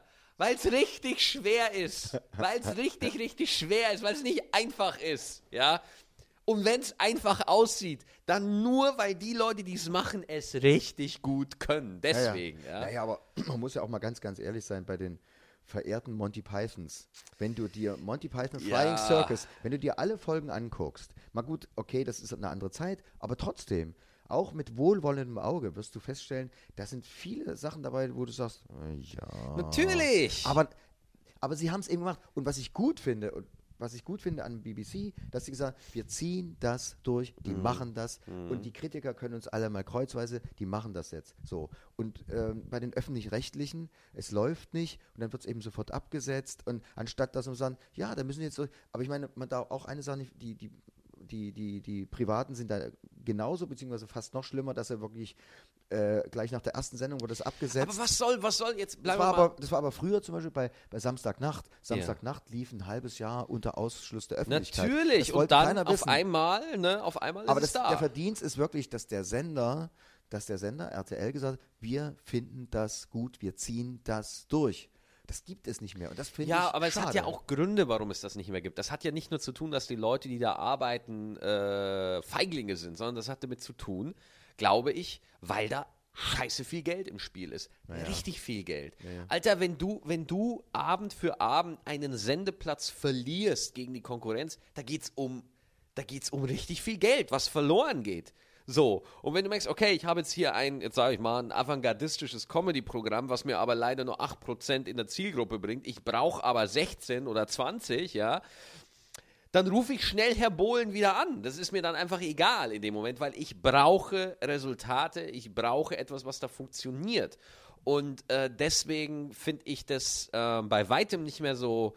Ich reg mich da gar nicht mehr so drüber auf, weil ich, ich kenne da jetzt ein paar Leute, die auch äh, da auf Fernsehseite arbeiten. Jetzt nie nichts äh, auf krasser Entscheiderebene oder irgendwie sowas, aber halt ich finde das immer spannend, wenn ich die andere Seite von jemandem kennenlerne, weißt du? Und deswegen suche ich mir Ja, ja, bewusst ja. Leute, die wirklich auf der anderen Seite stehen und mir dann erklären, so wie läuft das jetzt wirklich ab? Und, und glaub mir, das ist nicht, das ist, es, es ist sehr oft so, wie du sagst. Also das, was du beschreibst, das passiert definitiv in der Branche und ist auch äh, kein Quatsch. Aber es gibt auch ähm, Gott sei Dank das Gegenteil, wo, wo dann auch wirklich noch Leute sind, die sagen, nee, wir, wir versuchen das jetzt, wir machen das jetzt so. Ich habe, sie sind selten, ich habe sie aber kennengelernt und auch schon mit ihnen gearbeitet und äh, das gibt's. Das, man, muss, man muss es nur oft genug sagen, dann, dann wird es irgendwann Hoffentlich wahr. ich den noch kennen. Nee, ähm, okay, also dann äh, hast du äh, Ernst Busch, dann bist du über den äh, ins Imperialtheater in Hamburg und so weiter und so fort. Und äh, wann, äh, du hast damit Soloabenden weitergemacht. Ich habe dann, dann kam gleich ein Soloabend, genau. Wie hieß das erste Das, Programm? das erste Programm hieß Grand Prix, wie der Käse. Grand Prix. Wie bist du da drauf gekommen? Äh, ich weiß gar nicht wieso. Das hat sich irgendwie so ergeben. Irgend, ja, und äh, viele Kollegen sagen, ja, das war dein bester Programmtitel. Weil das Schöne war, es ging viel um Schlager und ging viel so. oh, sehr gut. Grand Prix, nicht Ja. schlecht, mein Lieber. Und ich habe dann zum Beispiel so eine Nummer von Johnny Hill. Johnny Hill kennt man vielleicht noch, ruft Teddybär 1.4. Und Johnny Nee, kennt niemand mehr. kennt, kennt du niemand hast mehr. das gerade gesagt und alle Leute, die das gehört haben, gedacht so, keine Ahnung, was er Johnny meint. Hill. Naja, und es gibt aber, ähm, vielleicht kennt das doch jemand, also mir hat das mal Axel Hacke von den einstürzenden Neubauten, hat mir das mal erzählt. Einstürzende Neubauten kennst du. Nein, nein, kenne ich nicht. Ich finde den Namen aber sensationell. Aber Blixer Bargeld kennst du. Kennst du auch nein, nicht? nein, Moment. Axel Hacke von Nee, nee, äh, hieß, nee, nicht Axel Hacke. Nicht Axel Hacke. Nee, wie heißt denn der? Nee, wie heißt der? Nee, Alexander. Der heißt Alexander Hacke. Alexander Axel Hacke. Hacke ist wieder ein anderer. Alexander, Von? Von den einstürzenden Neubauten. Von den Eine Band, eine ganz wichtige einstürzenden Band Neubauten. aus den 80er Jahren. Oh, ist das sensationell. Geil, oder? Die einstürzenden Neubauten. Kennst du nicht? Nein. Musst du nachher mal Wikipedia Ja, gucken. muss ich machen, ja. So, jedenfalls, und der sagte, großer Country-Music-Fan, der sagte, es gibt eine Tradition in der Country-Music, du hörst immer so im Hintergrund, dung, dung, dung, well, I was on the road, and I was a long time Ja. ago, und dann erzählt er eine Geschichte. Und äh, Johnny Hill hat das eben auch eins zu eins übersetzt und hat da so Geschichten gemacht, die wahnsinnig schnulzig sind und äh, übelster Kitsch. Ja, und das in diesem Programm Grand Prix habe ich das eben eins zu eins gemacht und die Leute haben sich in die Hosen gepinkelt vor Lachen, weil das einfach unfreiwillige Komik war. Ne? Ja, und damit habe ich eben gespielt und äh, das ging dann gleich richtig gut ab. Ah ja, und dann quasi das erste Programm, dann hast du quasi ein bisschen, damit ein bisschen auf Tour gegangen, Ja. hast da ein bisschen gespielt, wo du spielen konntest. Und dann kam ja irgendwann der Moment, wo äh, Thomas Hermanns gesagt hat, ich gehe jetzt mit dem Quatschclub von Hamburg nach Berlin. Wann war das? Das ist gar nicht so lange her, weil es ging ja, kam ja erst die Phase, dass er dann von Premiere zu Pro7 gegangen Ja, ist. Das war genau. zuerst. Und ähm, ich weiß wie lange gibt es den Quatschclub jetzt hier? Zehn Jahre, 15 Jahre? Ich weiß es gar nicht. Oder zwölf Jahre, glaube ich, oder irgend so. Ich weiß es nicht ganz genau. Jedenfalls, ähm, mein Weg war dann der, dass ich dann so eine Kunstfigur hatte, Patrick Schleifer. Und da wurde dann Renate Berger und Thomas Hermanns wieder auf mich aufmerksam, wie auch alle anderen Medien, weil ich hatte ja bis dahin fast immer nur Musikparodie gemacht. Und äh, damals war das so, und wahrscheinlich ist es heute immer noch so, dass äh, die Redakteure beim Fernsehen gesagt haben, um Gottes Willen, keine Musik, bei Musik schalten immer alle weg. Ja. Und da, deswegen kam ich da so gut wie nie ins Fernsehen und hatte ich plötzlich diese Kunstfigur, diesen Sachsen im Pullover, Patrick Schleifer. Und dann war ich plötzlich in allen Fernsehsendungen drin und dann eben auch Thomas Hermanns. Und da entstand dann die Zusammenarbeit mit Thomas Hermanns. Ja, auf einmal gehörte ich dann zur Familie, was ich natürlich sehr schön fand. Und seit der Zeit bin ich auch dabei, mit großer Freude. Ah ja. Genau, und dann äh, kam äh, irgendwie der Wechsel von Premiere auf Pro7 für den Quatsch. Und dann hat der Quatsch eine Zeit lang in München produziert. Kann Die haben in, die- Pro7 war dann in, in München Unter Föhring, ja. unter Föhring. Und da gab es hier den Quatschclub schon, ich glaube vor zwölf Jahren war das wohl. Und dann haben die immer noch in Unterföhring immer noch gedreht, noch für ein, zwei Staffeln. Und dann sind sie irgendwann, weil, weil alle gesagt haben, Regie und Produktion, ja, das können wir nicht machen, hier in dem Berliner Quatschclub, äh, ähm, das aufzuzeichnen, das kriegen wir mit den Kameras nicht hin und das schaffen wir nicht mit dem Licht und da, bla. Und dann haben sie es wohl doch irgendwie hingebogen und äh, dann haben sie es dann hier in Berlin aus dem Quatschclub Friedrichstadt. Ja, ja, aber sie hatten eigentlich, äh, das, das lief dann, glaube ich, zeitgleich parallel, ich, wenn ich mich nicht irre, sie haben hier in Berlin den Laden aufgemacht und dann parallel auf der Reeperbahn den Quatschclub äh, in Hamburg. Im Café Käse war der, ne? Café Käse, ja. Den habe ich nicht mal mitgekriegt. Das war toll. Das Ja? War, ja, das war super, ja. Das Ja. war schon, das war schon so eine Nahkampfdiele. Weil eben Reeperbahn, Pornokinos, uns Zuhälter und äh, wir hatten äh, einen äh, Security, so einen richtig dicken, fetten, so ein Muskelpaket, so ein Popeye hatten wir so als Security vor der Bühne, äh, nicht vor der Bühne, sondern äh, vorm Einlass. Der Das Reeperbahn, Alter, Reeperbahn brauchst du. eben. Du brauchst So. Security, Und ja. dann hast du eben auch manchmal wirklich so Reeperbahn-Publikum drin Ja. gehabt. Ne? Ach Das, ja, war schon, geil. das war schon geil. Wenn jetzt äh, heute einer anfängt, nehmen wir mal an, jetzt hört das einer und der will unbedingt mit Comedy anfangen. Was würdest du dem sagen? Ich würde zu ihm sagen, äh, Glückwunsch, Mhm. ähm, viel Spaß. Ähm, ja, spiel so viel du kannst, geh auf jede Bühne, äh, tob dich aus. Und wenn du mal abschmierst, und das kann ja die ersten zwei, drei Male passieren, dann geh in dich und frag dich, ähm, macht mich das, ärgert mich das so sehr, dass ich es nie wieder machen will? Oder ärgert mich das zwar schon, aber die Rampensau in mir ist geweckt und äh, ich kann ohne die Bühne nicht mehr leben. Mhm. Weil das ist der entscheidende Punkt. Also wenn du wirklich sagst, ich brauche diesen Kick auf die Bühne zu gehen, das gehört zu meinem Leben, ich liebe das einfach. Ich will nicht sagen, dass es mir egal ist, ob die Leute lachen oder nicht, aber es ist, es ist für mich wichtiger, auf der Bühne zu stehen, als dass die Leute mich abfeiern. Es ist wahnsinnig wichtig, dass die Leute mich abfeiern, auf jeden Fall. Und das ist natürlich immer das Ziel. Aber das wird nicht immer passieren. Und ähm, ich kenne eben viele Comedians, die das auch beruflich gemacht haben und die diesen Druck, dieses, dieses Auf und Ab, dieses Wechselbad der Gefühle irgendwann nicht mehr ausgehalten haben, weil das eben auch eine seelische Belastung ist. Das ist wirklich sehr, sehr anstrengend. Aber wenn deine Rampensau so groß ist, dass du also einfach wirklich auf die Bühne willst, dass du einfach sagst, ich, es geht nicht ohne, weil das ist einfach das Beste, was es gibt, live auf der Bühne zu stehen und Leute zum Lachen zu bringen und einfach in diese lachenden Gesichter zu sehen. Ja. Und danach kommen die Leute zu dir und bedanken sich bei dir, was einfach das Beste ist auf der Welt. Oder wie sagen die Rapper? Beste. Ja, ja, ja, ja. Lachen ist Beste. So, ähm, wenn, wenn das bei dir ist, äh, wenn du jetzt gerade anfängst, dann bleib dabei und, und wenn du dich wohlfühlst dabei, das ist vielleicht das Entscheidende. Das, ich habe ein bisschen umständlich geredet. Du musst dich wohlfühlen dabei. Ja. Egal, ob die Leute jetzt dich abfeiern oder nicht. Wenn du dich wohlfühlst auf der Bühne, dann ist alles gut. Wenn du dich aber unwohl fühlst und wenn du das nur machst, um eine Frau zu beeindrucken oder irgendwas anderes oder um irgendwas zu tun, um cool zu sein, um in deiner Gang irgendwie angesagt zu sein, lass es weg, weil dafür du, das ist so intim, das ist so privat auf der Bühne zu stehen und du gibst viel mehr von dir preis, als du ahnst. Du bist jetzt unter die Mentoren gegangen, unter die Coaches. Ne? Ja. Deswegen habe ich da auch schon so ein bisschen. Äh, ich war neulich im, im äh, habe ja auch im Montag schon im Quatschclub hier gespielt. Und da war so ein Zettel an der Ja. Wand. Wie, wie heißt dein Der, Workshop? der, mein Workshop heißt Handwerk Comedy. Handwerk Comedy. Das Hier heißt. lernst du erfolgreich auf der Bühne zu Ja, performen. ah ja, also wenn man jetzt irgendwie, äh, wenn man jetzt will, ich, ich würde mich de an dem gerne rantasten, dann Ja. meldet man sich bei dir und Man was meldet sich passiert bei dann? mir und wir treffen uns äh, zwei Tage lang in Berlin am 30.11. und am 1.12., das ist ein Montag, Dienstag, hier in Berlin im Comedy Club Kookaburra. Das ist ein richtiger Comedy, Ja. Comedy Theater, ist richtig amtlich. Ähm, du bringst eine Nummer mit, wenn du dabei sein willst, äh, an der du gerne arbeiten willst, ob das nun ein Song ist, eine Parodie, ein Stand-up, was auch immer, ähm, Ausdruckstanz, was auch immer du machen willst oder Free Jazz, du bringst es einfach mit.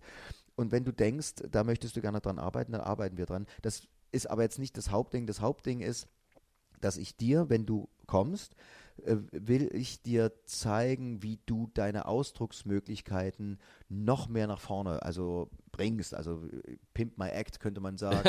oder, oder also sozusagen, wie du deinen Stand-up, wie du deinen Act sozusagen noch lebendiger machst, noch mitreißender machst, noch unwiderstehlicher machst. Und das schaffst du, indem du dein Handwerkszeug, das heißt deine Stimme, deinen Körper, deine Gestik, deine Mimik, deinen Charme, deine Aura, alles, was du hast, deine Gliedmaßen, alles, äh, die Situation, die Menschen, alles, was du hast, die Bühne, so, dass du das wirklich versuchst auszuloten.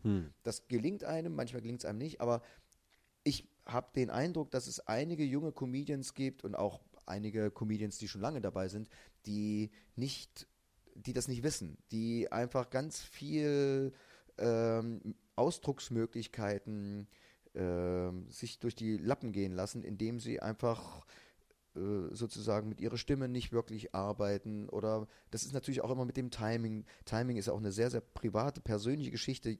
Timing kann man jetzt nicht verallgemeinern, aber trotzdem ist das ganz, ganz wichtig. Und das ist Tagesform von dir selber, aber eben auch Tagesform des Publikums. Manchmal ist das Publikum langsam, manchmal ist das Publikum unfassbar schnell. Manchmal ist das Publikum ein bisschen schwer von KP und so. Und ich habe einfach als Schauspieler so viel Handwerkszeug gekriegt, dass ich, äh, wenn du zu mir kämst, könnte ich dir definitiv ein paar Sachen zeigen, die du unterbewusst, intuitiv richtig machst, aber du wusstest das gar nicht. Ja. Und manchmal ist es ganz gut, wenn man sich Sachen bewusst macht, dass man einfach ganz bewusst weiß, ach, darum funktioniert das nie. Oder, ach, deswegen lachen die Leute, weil ich glaube, dieses komische Gehen, was du ja nicht lernen kannst, dieses, diese göttliche Gabe, ich bin in der Lage, Menschen zum Lachen zu bringen, was wirklich was Wunderschönes ist und was wirklich eine Gabe ist. Da hat der liebe Gott gesagt, dem Maxi, dem geben wir jetzt mal das Geschenk, dass er Menschen zum Lachen bringen kann. Ist doch so. Naja. Ist so. So. Äh, das klingt jetzt alles übertrieben, aber ich, ich sehe das wirklich so. Also du, du, du redest bei Komik wirklich von einer, äh, von einer Gabe. Absolut. Okay. Das Ding ist aber, und äh, weil es, weil es eine Kunst ist, wie jede andere auch. Mhm. Auch wie die, die Kunst des Schauspielers oder des Singens oder Bildhauerei, Tanz, was auch immer. Das ist eine Gabe. Und du kannst an, du kannst zu einem besten Komiker der Welt gehen. Du kannst äh, zu John Cleese oder zu wem auch immer, Rowan Atkinson kann dir einen Workshop machen. Wenn du diese Gabe nicht hast, dann ist das rausgeschmissenes Geld. Aber wenn du diese Gabe hast, dann wirst du ihn verstehen, weil ihr euch, ihr werdet euch treffen. Und dann wird dir, wer auch immer, dir Tipps geben können, äh, die dir wirklich definitiv, definitiv weiterhelfen werden. Und darum geht es mir, dass ich einfach sage, pass mal auf, ähm, mit deiner Stimme gebrauch die noch mehr. Und äh, versuch, Ich jetzt. Nö, na, ja, du bist ja auf einem sehr, sehr guten Weg. Aber gebrauch deine Stimme Ja. und äh, sei dir dessen bewusst, dass du eine Stimme hast. Es gibt eben, ich habe jetzt in letzter Zeit, auch bei TV Total, habe ich da so junge Comedians gesehen, wo ich dachte, ja, aber eigentlich ganz schön langweilig. Und du merkst einfach, dass einige junge Comedians äh, einen Text haben, der okay ist, aber sie haben nicht eine Sekunde darüber nachgedacht, wie verkaufe ich den. Ja. Und meine Meinung ist ja, das ist jetzt sehr ketzerisch, aber ich sag's mal so, ich finde, die Performance ist mindestens genauso wichtig wie der Text. Ja, weil du verteilst ja keine Broschüren ans Publikum mit dem Text. Die lesen das ja nicht, sondern die Eben. erfahren es durch dich. Und dieses sinnliche Erleben, meine, es gibt Leute wie, also das krasseste Beispiel, und da, dadurch, dafür wird er ja auch immer ausgelacht, dadurch wird er immer verhöhnt. Das krasseste Beispiel ist ja Mario Barth. Sensation. Ohne Witz. Bei mir, wenn du hier bist, um über Mario schlecht zu reden, über Mario Bart, bei mir an der falschen Stelle. ich, ich, ich, ich respektiere den Typen. Ich respektiere ihn auch sehr. Unfassbar, ey. Ja. Und weißt du, ich, ich habe den einmal kurz kennengelernt, so, ja, und da war der nett und da war der freundlich, ja, aber, aber der Hauptgrund, warum ich jetzt ganz klar für ihn Partei ergreife, ist, weil jeder in dieser Branche sich ihn, ihn scheiße findet, ja? Jetzt mal komplett übertrieben. Und ich sag, nein, ja, der, der kann mal, da ist er genial in dem, was er macht. In dem, was er macht, ist er absolut genial Ja. und konsequent. Und äh, wenn man wirklich, da gibt es ja die. Äh, Und der behauptet nie, dass er irgendwas anderes ist oder er sagt nie, dass er der große Welterklärer ist oder so. Nein, er macht Comedy, Mann, Frau, das ist es. Ende. Aus Basta. Genau. Ja? Und wenn du da hingehst, du findest das scheiße, dann beschwerst du dich bei dem Zitronenbaum, dass er keine Äpfel hat. Weißt du? Genau so ist es. Macht überhaupt gar keinen Sinn. absolut. Nee, und es gibt ja Christine Préant, diese Kabarettistin, tolle Frau. Aber die Nummer von ihr ist auch super. Die ist super. Und sie Die macht jetzt eine genial, Mario ja. Barth-Parodie. Sie liest dann eben Mario Barth. Ja, ja, ja, ja, super, super. Es ist ziemlich gemein, aber es trifft's. ja, es ist aber leider sehr gut. Und ähm, müsst ihr mal googeln, ne, wenn ihr jetzt gerade hört. Christine äh, Préant liest Mario Barth. Ja, ja, das ist schon sehr lustig. Und äh, das bringt schon auf den Punkt. Und äh, das ist, gibt es zum Beispiel auch diesen Moment gibt es bei Michael Mittermeier auch. Das heißt, wenn du bei Michael Mittermeier die Performance weglässt, du hast also nur pur den Text, das ist bei Mario Barth noch extremer, aber bei Michael Mittermeier ist es manchmal auch so, du hast nur den Text, dann sagst du, ja, ist okay, ist auch witzig, aber jetzt nicht der Knall. Und dann siehst du, was Mittermeier draus macht oder Ja, was Mario Barth ja, draus macht ja, und dann gehst du ja. auf die Knie und sagst, meine Fresse sind gut. Und genau darum geht's. Darum ich geht's. finde es einfach wichtig und ich sehe das auch an dir und ich finde es einfach sehr, sehr interessant, wie du dich so entwickelst und ich sehe auch deinen Ehrgeiz, aber ich finde auch, dass, der, dass das toll ist, das, das, das, das zahlt sich eben auch aus. dieser Ehrgeiz bei dir, dass du einfach das weißt, dass du dieses Bewusstsein hast, dass du sagst, ich, ich verteile keine Broschüren, sondern es es ist eine Performance. Ja, ja, klar, Es ist eine klar. Performance und ich bin ein Entertainer und ich muss die Leute wirklich, es, das Schlimmste, was passieren kann, ist wirklich, dass die Leute einschlafen. Und Oder sagen, es ist mir egal. oder es ist mir egal. Ja, ja, genau. ja. Und du musst die Leute einfach so, bam, so, du musst die Leute einfach fesseln mit dem, was du machst. Und du kannst das auf verschiedene Art und Weise machen. Du kannst das äh, klug äh, intellektuell machen wie ein Hagen Räther oder auch wie ein Dieter Nuhr. Du kannst es aber extrovertiert machen wie, wie ein Mittermeier oder wie der, der oder der. Ne? Oder du kannst es völlig verschroben machen wie ein Helge Schneider. Unterm Strich äh, sind wir Performer. Also da kannst du Poetry Slammer sein oder junger, äh, junge Komikerin aus Saalfeld oder Ja, sonst wo. ja. Egal. Genau das ist das Problem, was ich mit Poetry Slammern auch. Nein, ich habe kein Problem mit denen. Ich habe null Problem. Das habe ich jetzt zu aggressiv gesagt. Aber Poetry Slammer denken, sie lesen einen Text vor oder sie tragen einen Text vor. Nein, nein, nein. Du stehst, du bist ein Performer, der einen Zettel in der Hand hat, okay? Absolut, ja. Mach was, ja, gib Gas. Und die guten Poetry Slammer sind Performer. sind Performer, Andy Strauß Ja. oder so, ne? So, Ja. so, oder oder oder äh, ah, ich kenne die äh, Thorsten Sträter, äh, Patrick. Salmen und so und, und Quichotte, so, das sind mittlerweile, das sind Performer sehr, einfach. Sehr gut, ne? Sebastian 23. Ja, alles tolle sowieso. Leute. Und, und Spider. Selbst, und auch jetzt von mir aus auch jemand wie, wie Horst Evers und so, der eigentlich nicht Poetry Slammer, aber ein Vorleser ist. Ja. Aber, aber das sind Performer, die, Ja, die, die- performen ihre Geschichten. Und Die Genau. machen das echt super. Ja. Und genau das ist der Punkt. Und dessen muss man sich bewusst sein. Und ich sage das jetzt nicht aus einer Arroganz oder aus einer Klugscheißerhaltung heraus oder aus einer Meckerhaltung heraus, sondern ich sage ganz einfach, äh, wenn du jetzt das gerade hörst und wenn dich das jetzt gerade anspricht, dann komm zu mir, weil es geht, ich will jetzt nicht sagen, ich will dir helfen, sondern ich will einfach nur so, ich will dir einfach so ein paar Wege geben und ein paar, Ja. paar Tools und will einfach sagen, das ist auch noch möglich. Und will dir einfach Mut machen und einfach zu sagen, das ist so geil, wenn, was du alles mit deiner Stimme machen kannst, was du mit deiner Mimik machen kannst, was du mit deinem Charme machen kannst. Du kannst brüllen, du kannst aber eben auch ganz Wenn dein sprechen. Körper der Witz wird. Absolut. So, ja. Ja, das ist und das macht einfach Spaß. Und ähm, du bist da auch noch nicht, noch lange nicht am Ende der Fahnenstange, aber das ist man sowieso nie. Aber ich lerne, ich bin jetzt über 20 Jahre dabei und ich lerne immer noch. Ja, Und ich finde natürlich. es immer wieder geil. Und ich merke das so, gerade dieses, diese Nuancen und gerade dieses, diese Dynamik in der Stimme, wie du mit laut und leise, Mhm. langsam, schnell, wie du, wie du mit Emotionen arbeiten kannst, wie du die Leute einfach, wenn ich zum Beispiel den Kinski auf der Bühne mache, wie die Leute mir wirklich an den Lippen hängen, und wie die einfach diese Parodie, wie sie die aufsaugen. Und da mache ich gar nichts. Und, aber ich nehme mir die Zeit und die Leute finden das auch gut. Also die langweilen sich auch nicht. Und das sind einfach viele, viele Sachen dabei, die man schnell mal als junger, unerfahrener äh, Comedian vergisst, dass man einfach sagt, ja, ich mache hier einen lustigen Text, äh, ich, ich gucke YouPorn und ich gucke, ich lebe noch bei meinen Eltern und meine Freundin hat mich verlassen. Okay, das ist deine Welt, das ist alles in Ordnung. Aber du kannst das so erzählen, dass es mich interessiert und dass es mich nicht langweilt. Ja. Und äh, da, ich, ich bin ja immer wieder begeistert über diese neuen jungen Comedians, äh, wo ich dann sage, meine Fresse, ey, sind die gut. Oder eben manchmal auch, hm, naja.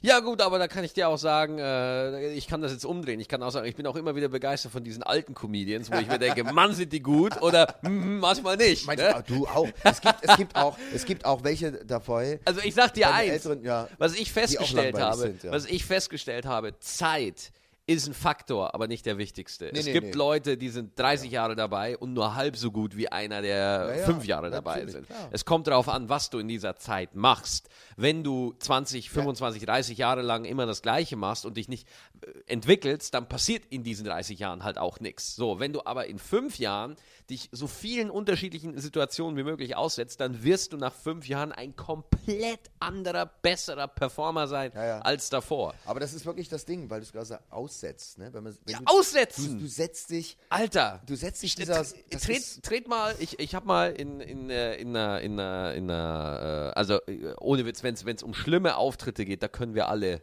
lange erzählen. ja. ja. Ja, ja. Aber zum Beispiel, ich habe mal irgendwie bei einer Sneak Preview im Kino aufgetreten davor und ich habe noch nie so viel Hass gespürt. Noch nie vom Publikum, noch nie. Und ich war ziemlich aggro auf der Bühne die erste Zeit. ja, also, ja, deswegen aber- aber aussetzen ich, ich und wachsen. Ich finde es interessant, es gibt zum Beispiel so eine Veranstaltungsreihe, die du auch schon gemacht hast, Komische Nacht. ja! Oh, das ist so geil. Das Ich ist so geil, weil das. das ist eben auch, man setzt sich der Situation Ja, aus. also komische Nacht zur Erklärung. Du fährst dahin und du spielst fünf Auftritte, a 25 Minuten am Abend. in fünf verschiedenen In Locations. fünf verschiedenen Locations, ja. Ja. Das heißt, du spielst in, das sind meistens Cafés oder Bars Kneipen. äh, und Kneipen und das ist einfach wirklich Balls to the Walls. Das ist einfach Ja, und die, und die knallhart. Kneipen und die Locations sind manchmal super und das Publikum ist super und manchmal ist es auch richtig scheiße. Richtig, Und da richtig. musst du eben durch und da musst du dich dem aussetzen. Und ich nehme das wirklich als Fingerübung und auch ich, ich, ich nehme das als Herausforderung an. Also es ist für mich so, so, so Comedy-Armdrücken ist das für mich. Super. Und äh, ich mache das sehr, sehr gerne und ich freue mich wie ein Schneekönig, weil ich, klar, man wird dadurch auch wirklich besser. Weil du natürlich auch, du musst wirklich, du musst ganz schnell reagieren. Du musst wahnsinnig schnell sein. Du musst diese Eitelkeiten abstreifen. Du darfst es nicht persönlich nehmen, wenn die Leute nicht Ich nehme alles dich persönlich. ich nehme alles persönlich. Hey Maxi, halt's Maul, du Arschloch! ich will meine Twilight-Nummer spielen hier. ja, mein Lieber, wir haben jetzt fast schon, Mensch, anderthalb Stunden fast. Das dachte ich mir. Ja, ne? Das oh Gott, ja- hört noch jemand zu? Ach, pff, das, das, wir haben, ich habe eine treue Zuhörerschaft, die machen das Wow. schon auf jeden Fall. Mein Warum Lieber. wohl? Weil du großartig bist. Danke sehr, ebenso. äh, mein Lieber, Schleim. vielen herzlichen Danke für Dank, den dass du da warst. 50-Euro-Schein. Ich, ich, äh, bitte, bitte sehr, bitte sehr. Äh, ich, äh, wir treffen uns heute noch im Quatschclub, ne? Wir spielen heute Ja, wir noch. spielen nachher noch eine Show. Alles ja, und klar. für euch da draußen an den Geräten, hat meine früher mal gesagt. An den Geräten? Ja, bitte, bitte. Also, wenn ihr wollt, äh, kommt vorbei am 30.11. und 1.12. in Berlin mache ich meinen Comedy-Workshop. Und wenn du ganz neu bist und am, am Anfang stehst und so, also wir werden zwei lustige Tage haben, definitiv. Wir werden sehr viel lachen, wir werden sehr viel ausprobieren und äh, wir haben da eine Bühne, wir haben Licht, wir haben ein Mikrofon, wir haben ein Stativ, wir haben alles da, wir können da wirklich viel ausprobieren. Also trau dich, melde dich bei mir und äh, ich freue mich auf dich. Und, wie, wie erreicht man dich? na, am, wirklich ganz einfach. Facebook? Äh, man, klar, Facebook kann man mich erreichen, logischerweise. Es du hast gibt- eine Fanseite? Oder? es gibt eine Fanseite, Ja. ne, da kann man ganz einfach rüber switchen oder einfach thomas äh. Okay, ist ganz- deine also E-Mail. Dann, ja, man geht über meine Homepage und dann den persönlichen Kontakt und so. Das ist überhaupt kein Problem. Macht das ganz einfach, meldet euch bei mir und äh, dann machen wir uns zwei lustige Tage. Also äh, ich bin jetzt nicht der Typ, der der strenge Lehrmeister ist und der es Doch, gibt ja auch so diese, doch, diese, er, diese, diese humorlosen äh, Humoranalytiker, die dann so, ja, so. also ich bin wirklich einer, der für Spaß ist und auch für Entspannung und ich bin da auch sehr neugierig auf das, was da passiert, weil ich auch selber da viel lernen werde und ja, Leute, meldet euch. Ich freue mich auf euch. Vielen Dank, lieber Maxi, dass ich ein bisschen Werbung machen durfte. Ja, gerne, gerne, gerne. Dafür ist es halt auch da. Ne? Das, ist, das ist ein Bereich für uns Künstler. Das ist doch schön. So. Thomas Nikolai, der Domian der deutschen Comedy, war heute bei mir zu Gast bei Stettentime. Vielen Dank fürs Zuhören und bis ganz, ganz bald. Danke.